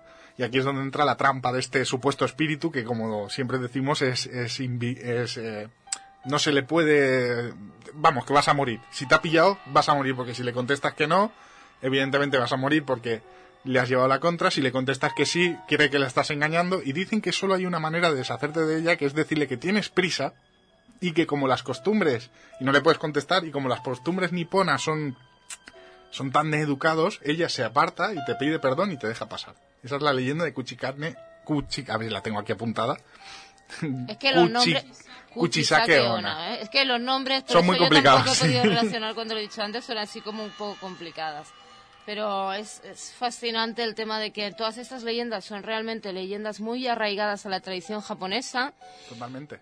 que las han pasado a la gran pantalla, que ellos se creen muchísimo porque realmente forman parte pues de su folclore y que lo han sabido transmitir muy bien. Claro, por eso yo le preguntaba, ¿no? Que el- el- la actuación quizás de un americano eh, puede ser una actuación magnífica y lo será, y, y los remakes americanos son muy buenos, pero es que es lo que decimos, ¿no? Los actores japoneses, eh, bueno, y, y asiáticos en general, eh, viven esas películas porque creen en ello, ¿no? Es algo que viene, es una religión prácticamente. Bueno, de hecho, el, el sintoísmo incluye muchísimo de sobrenatural, entonces ellos se creen lo que están haciendo porque creen que, que en ese momento ese espíritu está naciendo, ¿no? En ellos y yo creo que por ahí también es un poco este terror, ¿no?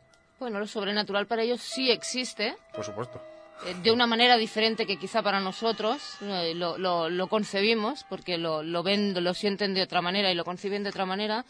Y, y en este caso para nosotros, que esto también lo comentaba Enrique, Enrique, que, que estábamos acostumbrados a un tipo de terror que era más bien un terror externo, un terror muy físico, un terror de te voy a matar y, Sí. en fin, mucho cuchillo, mucha De arma y humano, demás. ¿no? Un terror humano, claro. Exacto, muy de persecución e incluso de figuraciones, pero eh, era un terror, pues eso, muy humano y muy físico, pues hemos pasado a un terror más psicológico, a un terror que no podemos destruir, a un terror que es, eh, forma parte de, algo más intrínseco y, era nuevo para nosotros. Y eso nos asusta un poquito más. Por lo menos personalmente ahí yo reconozco y doy la razón. La maldición 2. La reina del terror se arriesga a rodar en una casa encantada. Será un éxito seguro. Hoy queremos mostrarles la casa donde tuvo lugar un crimen real. Les daremos todos los detalles. ¿Qué ha pasado? Ha sido un micrófono. Vi uno igual en la casa. Kayako. Y no volví a saber nada de la periodista. Todos los del equipo de rodaje, uno tras otro. Por favor, no entres en esa casa. Pero tú sobreviviste al accidente después del rodaje. Tiene que haber una razón. El viaje que no se debe realizar, la oscuridad que no se debe perturbar, la verdad que no se puede mirar, pero ahora serán testigos de todo.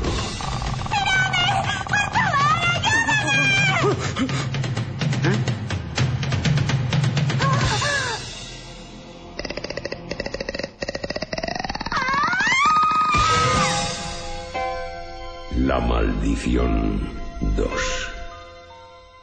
La verdad que lo que comentas es, totalmente cierto. Es una pena que no hayamos podido tener a, Javier Palacios. Ya hemos comentado que ha habido un problema en la entrada de, la radio y que nos ha hecho ir un poco tardía. Él le venía, bueno, pues, nos han fastidiado los planes en el sentido de que él nos podría haber profundizado bastante más en lo que, en lo que es este terror sobrenatural, ¿no? Pero en cualquier caso, eh, eh, tanto Enrique como tú ahora, Lula, comentas, eh, en cualquier caso, es una pena que no haya podido estar por esto, ¿no? Que, nos habría profundizado y, bueno, así tenemos gancho para otro programa, ¿no? También. Eh, ¿Qué película de todas las que vamos a preguntar a cada uno? Mario, yo creo que está un poco participativo porque me has dicho antes que no, no has visto prácticamente nada de, de cine asiático. No, bueno, estoy un poco desconectado del tema y la última película que vi a lo mejor hace años, ¿eh? ¿Pero de cine asiático o en general? Eh, no, en general no, más bien de películas de terror, de este tipo de género. Pues muy mal. no, pero bueno, la verdad que sí, es lo que... Mm, yo creo que tal vez la, la diferencia entre el cine occidental y, y el cine oriental, concretamente el japonés, es que tal vez nosotros estamos acostumbrados a, ese género de, terror y parece que las películas americanas eh, parece que ya sepas lo que va a venir, ¿no? O sea, es antes de que suceda algo ya parece que lo ves venir, ¿no? A diferencia del japonés que te sorprende.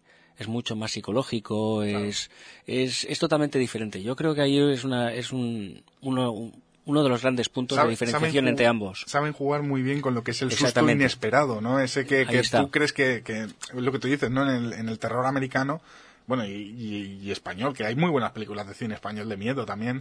Eh, un poco el, el, el, susto se ve venir con la música, con la, incluso Javier Botet hace unos días nos lo comentaba también cuando hablábamos con él que él había perdido mucho interés en, en el, es un fanático del cine de terror, de hecho es protagonista en, en alguna de las, de las mejores películas españolas de terror y sin embargo había perdido el, interés por esto, ¿no? Porque el cine americano, sobre todo, que es el que más consumimos, de alguna manera ya te indica que va a pasar algo, que el susto te lo llevas, que es muy divertido, que lo pasas muy bien, pero ya la música te lleva, eh, ya te indica que va a pasar. Yo tengo que discrepar en esto, porque el cine español hay que decirlo, eh, no suelo ver mucho, pero eh, la del orfanato es impresionante. Cuando Belén Rueda hace esta película, encima, bueno, por, casualidades de la vida, ella había perdido también, bueno, es...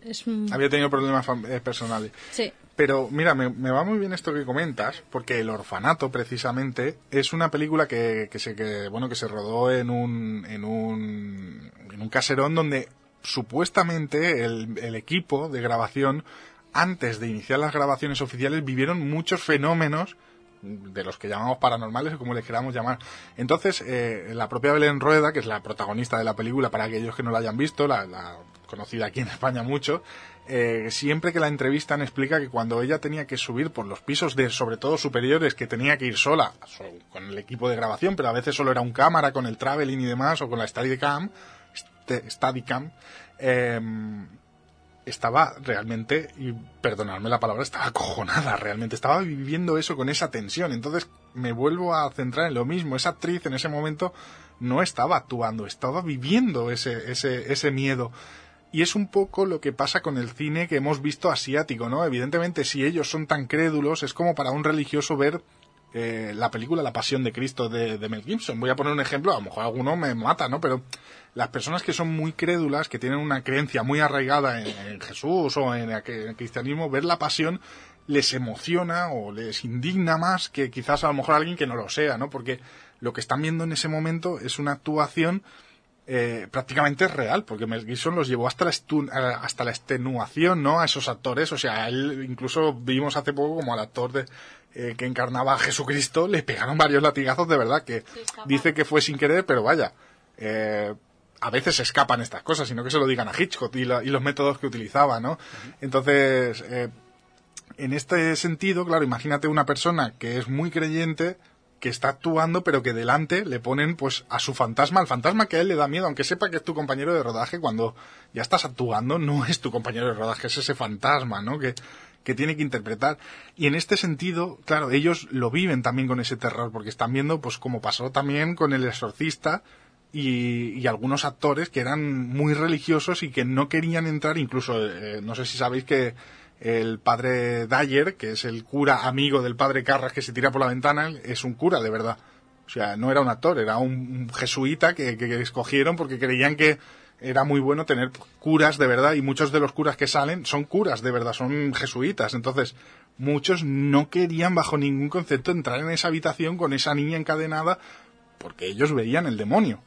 Aunque sabían que era una chica que se llamaba Linda Blair, que tenía 13 años, ellos veían el demonio y si te fijas en las escenas esas no entra jamás el padre Dyer en esa habitación y prácticamente el padre Dyer, que es el que es cura y es más protagonista, no interactúa con esa niña porque le daba miedo.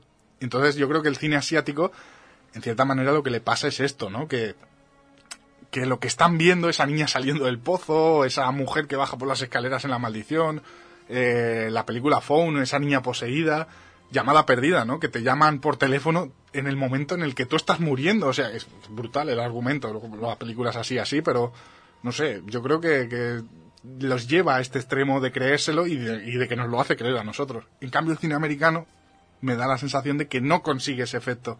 Porque ya de entrada los actores no, pues quizás sí que se lo crean, pero no han vivido, no lo viven como lo viven yo creo que los asiáticos. No sé si estáis de acuerdo, me he enrollado un montón. ¿O qué os parece? Tenéis todos los micros abiertos. Bueno, yo busco por internet, hoy que tengo portátil, eh, he buscado películas de terror japonés. Bueno, he puesto japonés, podía haber puesto asiático. Y me sale la primera más votada, es Shooter, que no, sí, porque... no hemos hablado de aquí. No, porque eh, una cosa es que nosotros, claro, el tema lo estábamos centrando en el Japón sobrenatural porque era el libro que íbamos a hablar en, que, en la primera parte del programa y un poco porque es la cultura que arrastra al resto, ¿no? Al resto de, de cultura. Pero eh, muchas de las películas que estamos mencionando son coreanas también. O sea, hablamos del cine asiático de terror en general, no solo exclusivo japonés. Por eso no te saldrán, claro, muchas de, de las películas, porque Corea es una de las potencias ahora mismo en el, en el, en el cine más. Bueno, ¿queréis que os haga un resumen Sí, por- de, lo que sale? Por ejemplo. La primera, Shooter, que es obturador, bueno, por lo que veo en la fotografía es un hombre que hace fotos con una cámara. La segunda, La Maldición. La segunda, The Ring. Ah, qué horror de foto, por Dios. No la puedo ni ver, perdona. You On, Pero son las versiones japonesas. japonesas. Vale, vale. La Porque- Maldición 2, ¿Qué hace, Guillem? Llamada Perdida. Guillem se ha colado aquí como una, so- ahora como una psicofonía. eh, Es la silla, es la silla. sí, sí. Dos Hermanas también sale aquí. Que Dos hermanas que tenemos el tráiler en audio y si os parece luego lo, lo pondremos para dar un poquito de... También aquí ha nombrado Dark Water, Sí. que le he apuntado para echarle un vistazo a, bueno, a ver cómo es. Y también ya del cartel se puede sacar mucho. Sí. De ahí, de ahí, que es la que comentaba Sí. Lula, y que es un peliculón, y que ha quedado muy, muy, bueno, se hizo la versión americana, pero incluso la versión americana ha quedado muy secundada, no... Y yo creo que es un peliculón de verdad, y además es muy original, porque no sé si la gente lo sabe, pero es una chica que es ciega, que es invidente, eh, de- me parece que de nacimiento, si no desde prácticamente desde que es muy jovencita, a la que le hacen un traspaso de córnea y empieza a ver y tiene escenas muy muy muy bonitas ¿eh? o sea muy cuando ella va aprendiendo a ver porque está aprendiendo a ver porque aunque Mm. ve no entiende lo que son esas visiones incluso hay una escena con el médico que le da una grapadora y le dice a ver si sabes qué es esto y ella, claro, lo intenta coger y dice, no, no, lo tienes que ver y decirme qué es.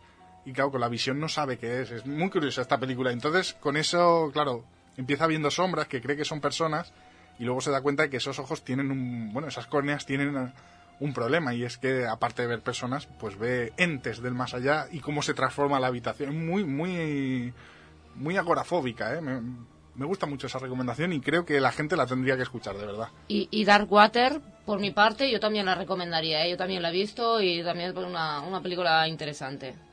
Yo no la he visto Darkwater, no, no sé por qué vi el, su- el día en su día el tráiler y no me no, no- no sé. Bueno, a mí sí me... A mí sí No, me sí, gusta. claro que no te vamos a echar del programa, ¿eh? Porque Vale, te vale. guste, vale, vale. Te había visto como la cara y digo, No, no, espérate.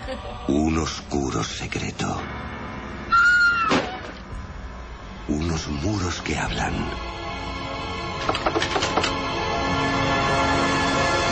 Una historia de terror. Tenemos que hablar. Es sobre las niñas. Desde que han vuelto pasan cosas muy extrañas.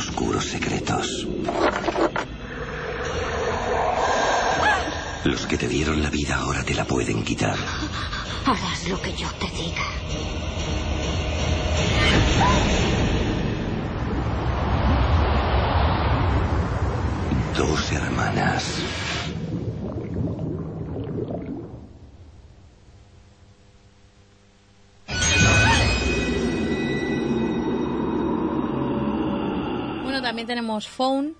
Phone, mira, Que- me alegra que salga porque sí. de verdad que no, está muy infravalorada esta película y Es curioso porque eh, aquí a la eh, pone Phone, pero ves el cartel y pone Pulse. Bueno, a lo mejor se han, no se han equivocado, pero de ahí la segunda parte, El Pozo. No es tan buena, no es tan buena. De ahí. La segunda parte, eh, igual que La Maldición 2, está muy bien, porque da muchos sustos La Maldición 2, pero ya pierde un poco, es que yo creo que segundas partes. Pero bueno, el pozo no, el pozo supongo el que será Pozo de Ring. y espera, que pone, no, no sé, y pone más terrorífica que, el- que llamada perdida. ¿Mm? Bueno, eso Yo es sale que en el cartel, de- ¿eh? Yo quizás soy de los raros que llamada perdida me defraudó tanto. Los tres, la- la- el final, o sea, la parte final de la película que me la tumbó entera. Pero bueno, es una opinión, ¿eh? No me matéis, ¿eh? Es como Seguimos. Insidious, Insidious. Que tanto se habla. A No mí me sale. encanta esa película. No, porque no es, americana. Y los 20 minutos finales son... Oh, y hablo, hablo lo muy personalmente. Son tan malos. A ver, yo que- tengo una pregunta. El No desveles nada, director tampoco. este, eh, ¿qué pasa con ese hombre de los ojos rojos? Quiero que me lo explique, me haga un A él ya lo llamaremos, no te preocupes. porque se acaba la película y te quedas como, ¿mm? y, ¿eh? Y, Bueno, y por eso ha este hecho... por- que por vuelve eso- la película Por eso toda ha la hecho trama. Insidious 2. No, Bueno, pues espero que sea mejor, porque me deja ahí en ascuas y me fui bastante frustrada, bueno, Bueno. opiniones personales. bastante. ¿Ya se ha acabado la lista o no? Había No, algún- había aquí The Doll Master, Esta ya no sé cuál es. Yo creo que estas ya empiezan a entrar en el, Sí. en, en- en el canal de JR, ¿eh? ya te las pasaré. Pues me las voy a ver, ¿eh? Seguro. Bueno, hay varias más, pero ninguna de las que haya dicho, la verdad. Bueno, muy interesante, la verdad. Yo siempre hacemos broma con el canal de JR, que es Alternativa y Chusca, que lo pueden buscar en YouTube, porque JR es gran aficionado al, al cine bizarro en general, de serie Z, por- porque ya no son ni de serie B. en Muy bizarro. Pero que también tiene muchísimo cine asiático. Me corto yo el micrófono. Muchísimo cine asiático que no es de terror, pero pueden ser terroríficas. Y, y ahora vamos a dar un poco la nota de humor, pero necesito darla. Porque, Oigo risas. Porque no puede ser un programa eh, que hablemos de cine asiático y hablemos de misterio sin Ninja Squad. Yo es un peliculón. no voy a dar más detalles, ver. no voy a dar más detalles porque de verdad que no quiero quitar esta magia de misterio que tenemos ahora mismo. Pero Ninja Squad está entre las, yo creo, cinco peores películas que se han hecho en la historia de la humanidad. y JR nos la tiene en su canal alternativo y chusco Y en. YouTube. Entera, en puede- castellano. exactamente, con un doblaje Maravilloso. maravilloso. De un nivel... eh, Que en vez de maestro dicen en un momento dado maestro, como si fueran andaluz, con todo el respeto lo digo. No, no, no, si no pasa nada, Y pero... hay una, hay una O frase sea- que dicen que no es una frase, pero que te la podrías poner en una camiseta. Que es. Bueno, no se puede decir porque No se puede es- decir porque- para de- es cacho bueno en cualquier caso es, es una película mm, una muestra también del, del otro terror asiático no que Sí, sí. A- el cine a- asiático aparte tiene también, sí, perdón que te corte, pero hay también una película, eh, creo que es china o coreana, de vampiros chinos que son unos seres muy simpáticos. Pues ya la buscaremos pero bueno y además se, os- se, se mueven de una manera también muy simpática y que... Sí, sí, sí. que tiene una pintaza seguro Sí, Yo- Lo sí. pongo ahora en el buscador, ¿eh? La Yo, yo de verdad, momento. Ninja Squad, os la recomiendo. Vais a pasaroslo muy bien. O sea, no, no busquéis lógica a la película. Entre otras cosas porque y eso es contar algún secreto, algún spoiler. Pero estas películas, esta tailandesa me parece Ninja Squad. Tailandesa, filipina. O es filipina. filipina, es- Lo, lo que hacían Pero era salen que- americanos también. Sí, claro, eso- Sí. son los ganchos. Técnicamente Eh, sí. eh, en, teoría, en teoría son tres películas que no supieron cómo finalizar y decidieron que lo mejor de todo era mezclarlas. Pero es que la realidad es mucho más terrorífica, Pablo. Sí. Porque con estas se están riendo por ahí, no me gusta. Respect. Eh, en realidad lo que hacían eran filmar en unas localizaciones con actores, digamos, eh, estadounidenses venidos a menos, muy a menos. No me están respetando mi sección. Y filmaban luego el- lo que era la parte, digamos, más asiática o más, eh, sí, más filipina. Esto es como cuando, por Sí. ejemplo, estaban haciendo el videojuego Final Fantasy X y veías las escenas CGI una- unos rasgos de los personajes más asiáticos, como más, Sí. chino, como más chinos. Y era porque se encargaban dos equipos diferentes. Sí, Pues sí, lo sé, esto sé. igual. Hay la parte, digamos, más técnica, que es la que sale al principio. Claro. La escuela de ninjas. Qué grande. Espera un momento. Sí. Esa es más profesional. Esa es ¿me más profesional. Más. Yo es que recuerdo una escena. O sea, me estás diciendo que la escena en la que los cámaras no, Esa, no, no atinan. no atinan encuadrando a lo que es la pelea principal es lo más técnico de la película. es o lo más técnico o vamos a darle la versión alternativa que es la versión la parte menos mala vale y menos chusca de todas aceptamos barco Han puesto allí un trípode con una cámara y no se han dignado a moverla mientras el No, porque ninja el- se va moviendo. porque O sea, el filipino no. ha pensado hostia la tengo que mover vale vale es que Sí, no sí, va así, la va cámara así. tengo que Va mover va también el trípode entonces claro o sea si no se dan instrucciones precisas como el pobre Es, lo- hombre se es puede normal, es como las escenas que hay entre el Eh. ninja púrpura y el ninja blanco, que hay una escena entre un ninja púrpura y un ninja blanco, eh, donde en teoría están en medio de un bosque, pero al fondo están los edificios de 50.000 plantas que se cuelan en algunas secuencias sin querer, evidentemente, o empiezan en el centro del pueblo la pelea y acaban en la playa. Pero, de verdad, bueno eso eso ocurre cuando vas un poquito borracho hay que decirlo también. empiezas en el bar y acabas en, con las barcas Yo creo que es momento que vayamos finalizando el programa. Estamos empezando a desvariar, no sin antes decir que en la peli de Ninja Squad hay una escena en el parque con las chicas ninja que Las es malas. lo mejor que he visto, lo más bizarro del cine asiático.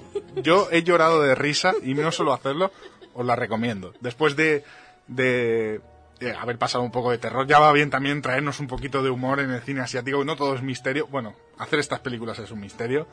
¿Y qué os parece si vamos finalizando el programa? ¿Os parece bien? Me parece muy bien y mucho cuidado con las comedores de pipas ninja que hay en el parque. Ahí está. Una llamada a larga distancia, señor. Gracias. ¿Quién es? ¿Puedo hablar con George? Aquí George al aparato. ¿Quién habla?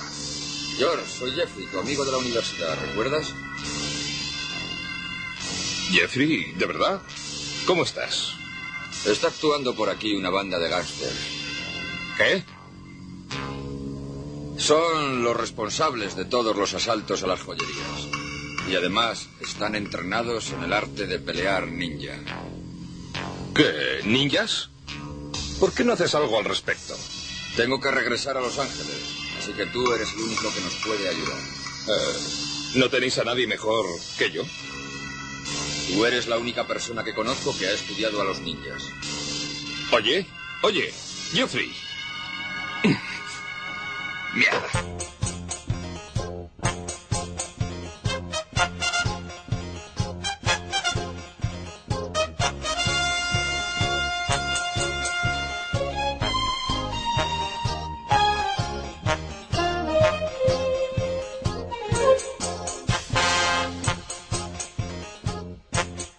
Yo lo siento muchísimo y me vais a criticar y me vais a llamar friki y me vais a decir que esto es un programa de misterio y nos va un poco la cabeza. Ya sabéis que sí. Pero no podemos hablar de Japón, no podemos hablar de la cultura asiática, no podemos tocar lo que es eh, un tema tan importante allí como este.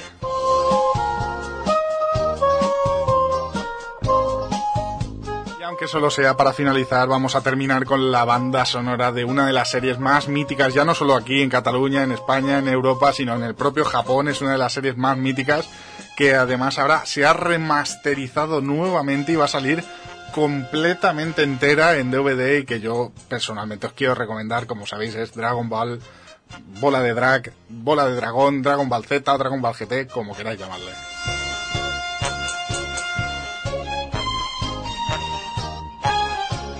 Vamos a irnos despidiendo uno por uno, como siempre, Ana María Torralba, muchísimas gracias por estar aquí. ¿Qué te ha parecido el programa de hoy? ¿Opinión? Bueno, muy, muy interesante. La verdad es que no tenía mucha idea. Pero bueno, despidiéndonos así con la música de Bola de Dragón, Bola de Dragón. En cualquier caso, es la serie, una de las series más importantes de la historia del, del anime japonés. Y aquí le hemos querido rendir un homenaje. Muchísimas gracias, Ana. A todos.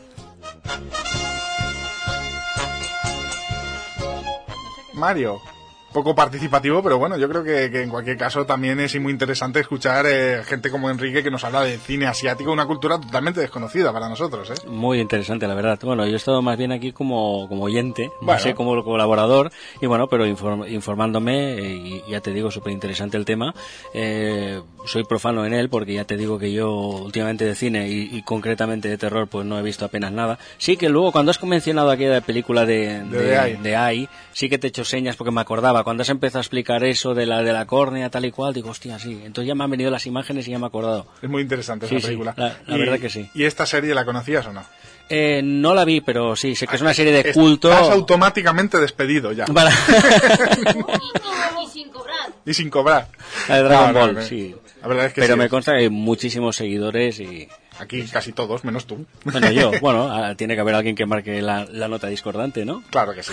bueno, Mario, la semana que viene no te tendremos por aquí, te dejamos el día libre otra vez, pero en dos semanas te volvemos, a, en te volvemos semanas. a tener sí. por aquí. Yo voy de 15 en 15. Ahí, ahí. Lo bueno se hace esperar, ¿eh? Ahí está. Muchísimas gracias, Mario. A vosotros.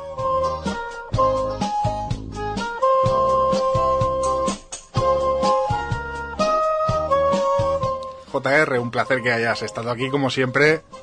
Dos cosas. La semana que viene creo que vas a estar en tu salsa. No digo nada más, porque como no está nada cerrado, lo vamos a dejar así un poquito en el aire. Y lo siguiente, ¿qué te ha parecido el programa de hoy? Me ha parecido muy, muy interesante. Esto lo estoy diciendo siempre, ¿eh? aunque es verdad. Es, Es verdad, es verdad. Muy interesante.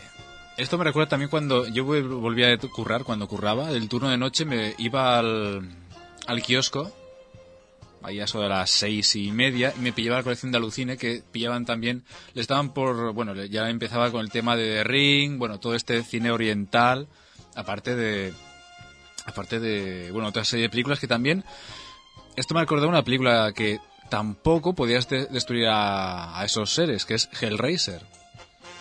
Tampoco tenías algo para una estaca, una cruz algo para cargártelos, simplemente digamos que convivías un poquito con, con el terror, que era lo mismo que hacía la, la- bueno, la chica esta de Ring, etcétera, etcétera. Muy interesante todo. Y además que sepas que este programa, sobre todo al final, sobre todo si son escépticos, que te van a criticar mucho. ¿Por qué? ¿Por lo de Ninja Squad? Ninja Squad y la serie esta de, de Bola de Dragón Nah, que- violentiza mucho a los niños. Bueno, es verdad, y ahora hay mucha gente que cree que es una serie violenta y que, y que no tendrían que, bueno, cada uno que crea lo que quiera. Déjalos así, ¿eh? son felices, pues déjalos. Exactamente. Mario. También se decía que Piblas fomentaban la homosexualidad. Bueno, O sea, hay de todo. en, en la vida, en la vida del pingüí, como se decía. Yo tengo que deciros, yo tengo que deciros que eh, actualmente, si no mal recuerdo, eh, yo vi esta serie hablando de Dragon Ball Sí. em, cuando tenía seis años, creo. Sí, por ahí claro, esta, serie, esta serie Vale. empezó en el 1981. No, que no, creemos pero que yo la actual, veía por ¿sabes? las tardes, a la, de seis y media, creo, a siete y media, algo así, o a Bocadillo, siete. bocadillo de nocilla en mano, ¿no? Sí, sí, perfecto. y tengo que decir que ahora se está volviendo a pasar por la canal catalana de aquí y tengo que decir que las madres ahora no quieren que sus hijos vean esta serie. Cuando da muchos puntos como la amistad, eh, la familia y no sé qué. Eh, no entiendo. Bueno. De verdad, no entiendo. El mundo de la, de la violencia y la televisión y los padres y la APA y seguramente Eh, habrán eh, críticas, pero es que espera. ¿sabes, qué pasa? Que, que me da igual, porque y es vengo que del Bob mundo del Esponja wrestling. no, no es... mm, es que tela marinera, ¿eh? Sí, pero que, que no nos vas a explicar nada que no sepamos, porque Ah, aquí sí, casi sí, todos sí, venimos ya, del mundo ya. del pressing catch, que lo consideran un deporte malísimo, violentísimo y bueno, y todo lo que le queramos decir, pues como el cine de acción. Pero bueno, nos vamos ahí, y como el cine de terror japonés, y muchos niños lo ven, y no pasa nada. Que se vayan a ver toros, que es lo que... Calla, anda, calla. Ahí no hay violencia. No, ahí hay cultura. porque- bueno, ahí sí que van a empezar los palos ya, así que vamos a ir cortando, que, que- que- que ya la semana que viene ya nos darán unos cuantos. Muchas gracias, JR. A ti. Como siempre. Lula Miranda, un auténtico placer también que hayas estado aquí, precursora de los temas, has gestionado que podamos hablar con, con Cine Asia y te lo agradecemos muchísimo, así que doblemente agradecidos porque estés aquí y porque nos hayas gestionado el programa de hoy. Temas muy interesantes, ¿eh? Bueno, como siempre, también un placer para mí poder estar aquí. Personalmente, agradecerle tanto a Enrique como a Gloria de Cineasia el que nos hayan atendido y nos hayan dado tantas recomendaciones de cine asiático, que yo extendería esa recomendación a todo, a todo el mundo. Y nada, emocionado con la canción de, Bola de Drag porque tira mucho a mi época, aunque esto va a durar muchos años más, tira mucho a mi, a mi generación. Y, y nada, para mí era un tema fascinante que, que quería, ya te digo, quería, quería tomar. Cuando me diste la oportunidad, pues encantada de la vida y, y nada, y nos hemos dejado muchísimas cosas en el tintero porque simplemente el poder hablar de tradiciones japonesas y de leyendas japonesas, ya no solamente de cine, sino de leyendas japonesas de las cuales están basadas la gran mayoría de todas estas películas, que también dan muchísimo miedo y muchísimo terror. Eh, daría para, para otro programa y más. Así que si en otra ocasión podemos retomar este tema con otros expertos que nos puedan dar muchísimos más detalles sobre el tema de las leyendas urbanas y fantasmas japoneses, pues muchísimo mejor. Lo retomaremos sin duda. Muchísimas gracias, Lula. A ti.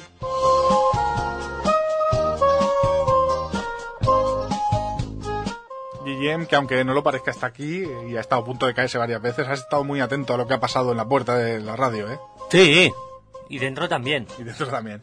¿Qué te parecen los temas? ¿Te ha gustado el programa? Sí, sí, sí, interesante. ¿eh? ¿Lo hemos hecho bien? ¿Das tú aprobado? Sí, sí, sí. ¿Nos vemos la semana que viene? Eso espero. Pues al adiós. Adiós. Muchas gracias. Igualmente.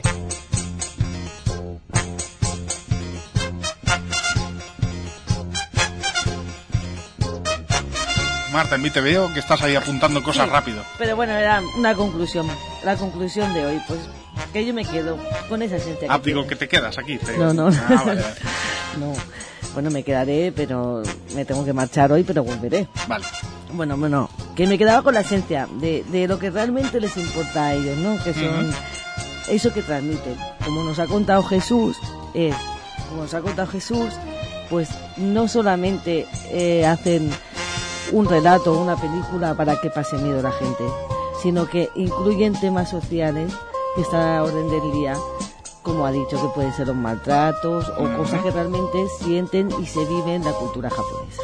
Sí, Sí, además, no lo hemos comentado, pero en este libro también aparecen hechos históricos eh, como terremotos que han tenido lugar en Japón, que es algo bastante habitual, eh, y también temas políticos, porque habla de la desaparición extraña de papeles importantes o de papeles que iban entonces en contra de gobiernos, etcétera, etcétera, que es algo que pasa en todos los lugares del mundo y que también se explica en este libro. O sea, toca la cultura y la historia de Japón, es muy interesante. Con lo cual yo creo que esa es la verdadera esencia, que, que no solamente son películas de terror y remakes que hacen los americanos y que a lo mejor distorsionan un poquito lo que realmente quieren transmitir los japoneses, tal y como nos ha explicado Jesús, y, y bueno, pues eso, la esencia. Y eso, la verdad que he aprendido mucho y que es un libro que seguro que es muy, muy interesante y que yo recomiendo. Pues- y que nada, que he aprendido mucho y nada, ya está, no me enrollo más. Pues hasta la semana que viene. Hasta la semana que viene.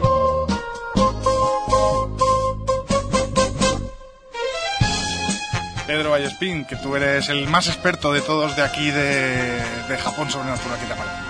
La verdad es que me ha gustado mucho estar en un programa del Eh, cual sepa... Estar en un programa. Aparte de esto, que, que entiende del tema. Oh, sí, Porque sí. normalmente llego aquí y digo, ¿de qué están hablando? No me entro de nada. ¿Qué, qué, qué, qué pasa? ¿Qué es eso? Bueno, me alegro, me alegro. No, no, y, y me, me ha gustado poder estar un poco ya y escuchar las cosas y decir, ah, eso me suena, eso, eso lo sé. Eh, no, a ver, la, la cultura japonesa siempre me ha gustado mucho, el, el terror japonés también me ha gustado mucho. Me acuerdo de la vez que vi The Ring en, eh, en casa con eh, todos mis amigos, todos sentados en un sofá, que era, era grande el sofá, tampoco tenía que ser gran. Eh, la vimos en japonés porque la compró mi hermano en VHS en uno de sus viajes, antes de que aquí se, se conociese la película. Y él la había visto antes y nos iba explicando lo que iban diciendo los, los, eh, los personajes, porque también eh, era traductor de japonés y tal, y nos iba comentando qué es lo que sucedía en la película. Y todos estamos cagados, cagados, pero, pero de una manera increíble. Y fue nuestro, no primer contacto porque ya conocíamos, pero el, el contacto total con, con el terror japonés en el cine. Qué interesante. Eh, antes de marcharnos, Pedro, tenemos aquí también a, justo lo tengo a mi espalda, Antonio, un grito. Bueno, lo comento porque solo misterios, que Pedro quiere que digamos algo. Ha aparecido hace unos días un tráiler ahí, así de la nada, porque las Ujú. cosas de solo misterios aparecen de la nada. Son misterios mismamente misterio. ello. Y no sé, algo que podamos decir Hombre, que dentro de poco nos puedan escuchar, supongo. y a lo mejor hasta ver. Bueno, ya estamos de regreso nuevamente en nuestro pequeño estudio después de hacer un recorrido por una de las culturas más sobrenaturales que existen como es la cultura del terror asiático y japonés. Un paseo desde lo más profundo de la cultura nipona hasta el tan conocido cine del lugar que tantos momentos de terror nos ha ofrecido. Esperamos sinceramente que os haya gustado y como sabéis ya os hemos anunciado eh, que este tren de lo insólito seguirá viajando durante todo el verano para que entre todos sigamos disfrutando de todas estas interesantes temáticas. Reiteramos que pedimos disculpas de no haber podido tener a Jesús, a Jesús Palacios, pero prometemos y volvemos a crear ese gancho de que lo, lo tendremos con nosotros y, tendremos ese programa de Japón sobrenatural hablando de, de esa cultura milenaria y profundizando muchísimo más en ella.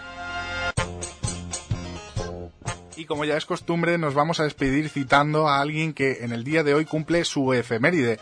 Y en esta ocasión habla- hablamos de Alfred Hitchcock, director de cine y un genio de este arte, que ayer cumplió 114 años de su nacimiento. En esta ocasión solo diremos una frase, pero que yo creo que eh, detalla de, de manera impresionante cómo era el cine de este hombre. Y él decía así, imagínese a un hombre sentado en el sofá favorito de su casa. Debajo tiene una bomba a punto de estallar. Él lo ignora, pero el público lo sabe. Esto es el suspense. Así que no nos mantengamos en suspense y nos escuchamos en siete días. Hasta la semana que viene.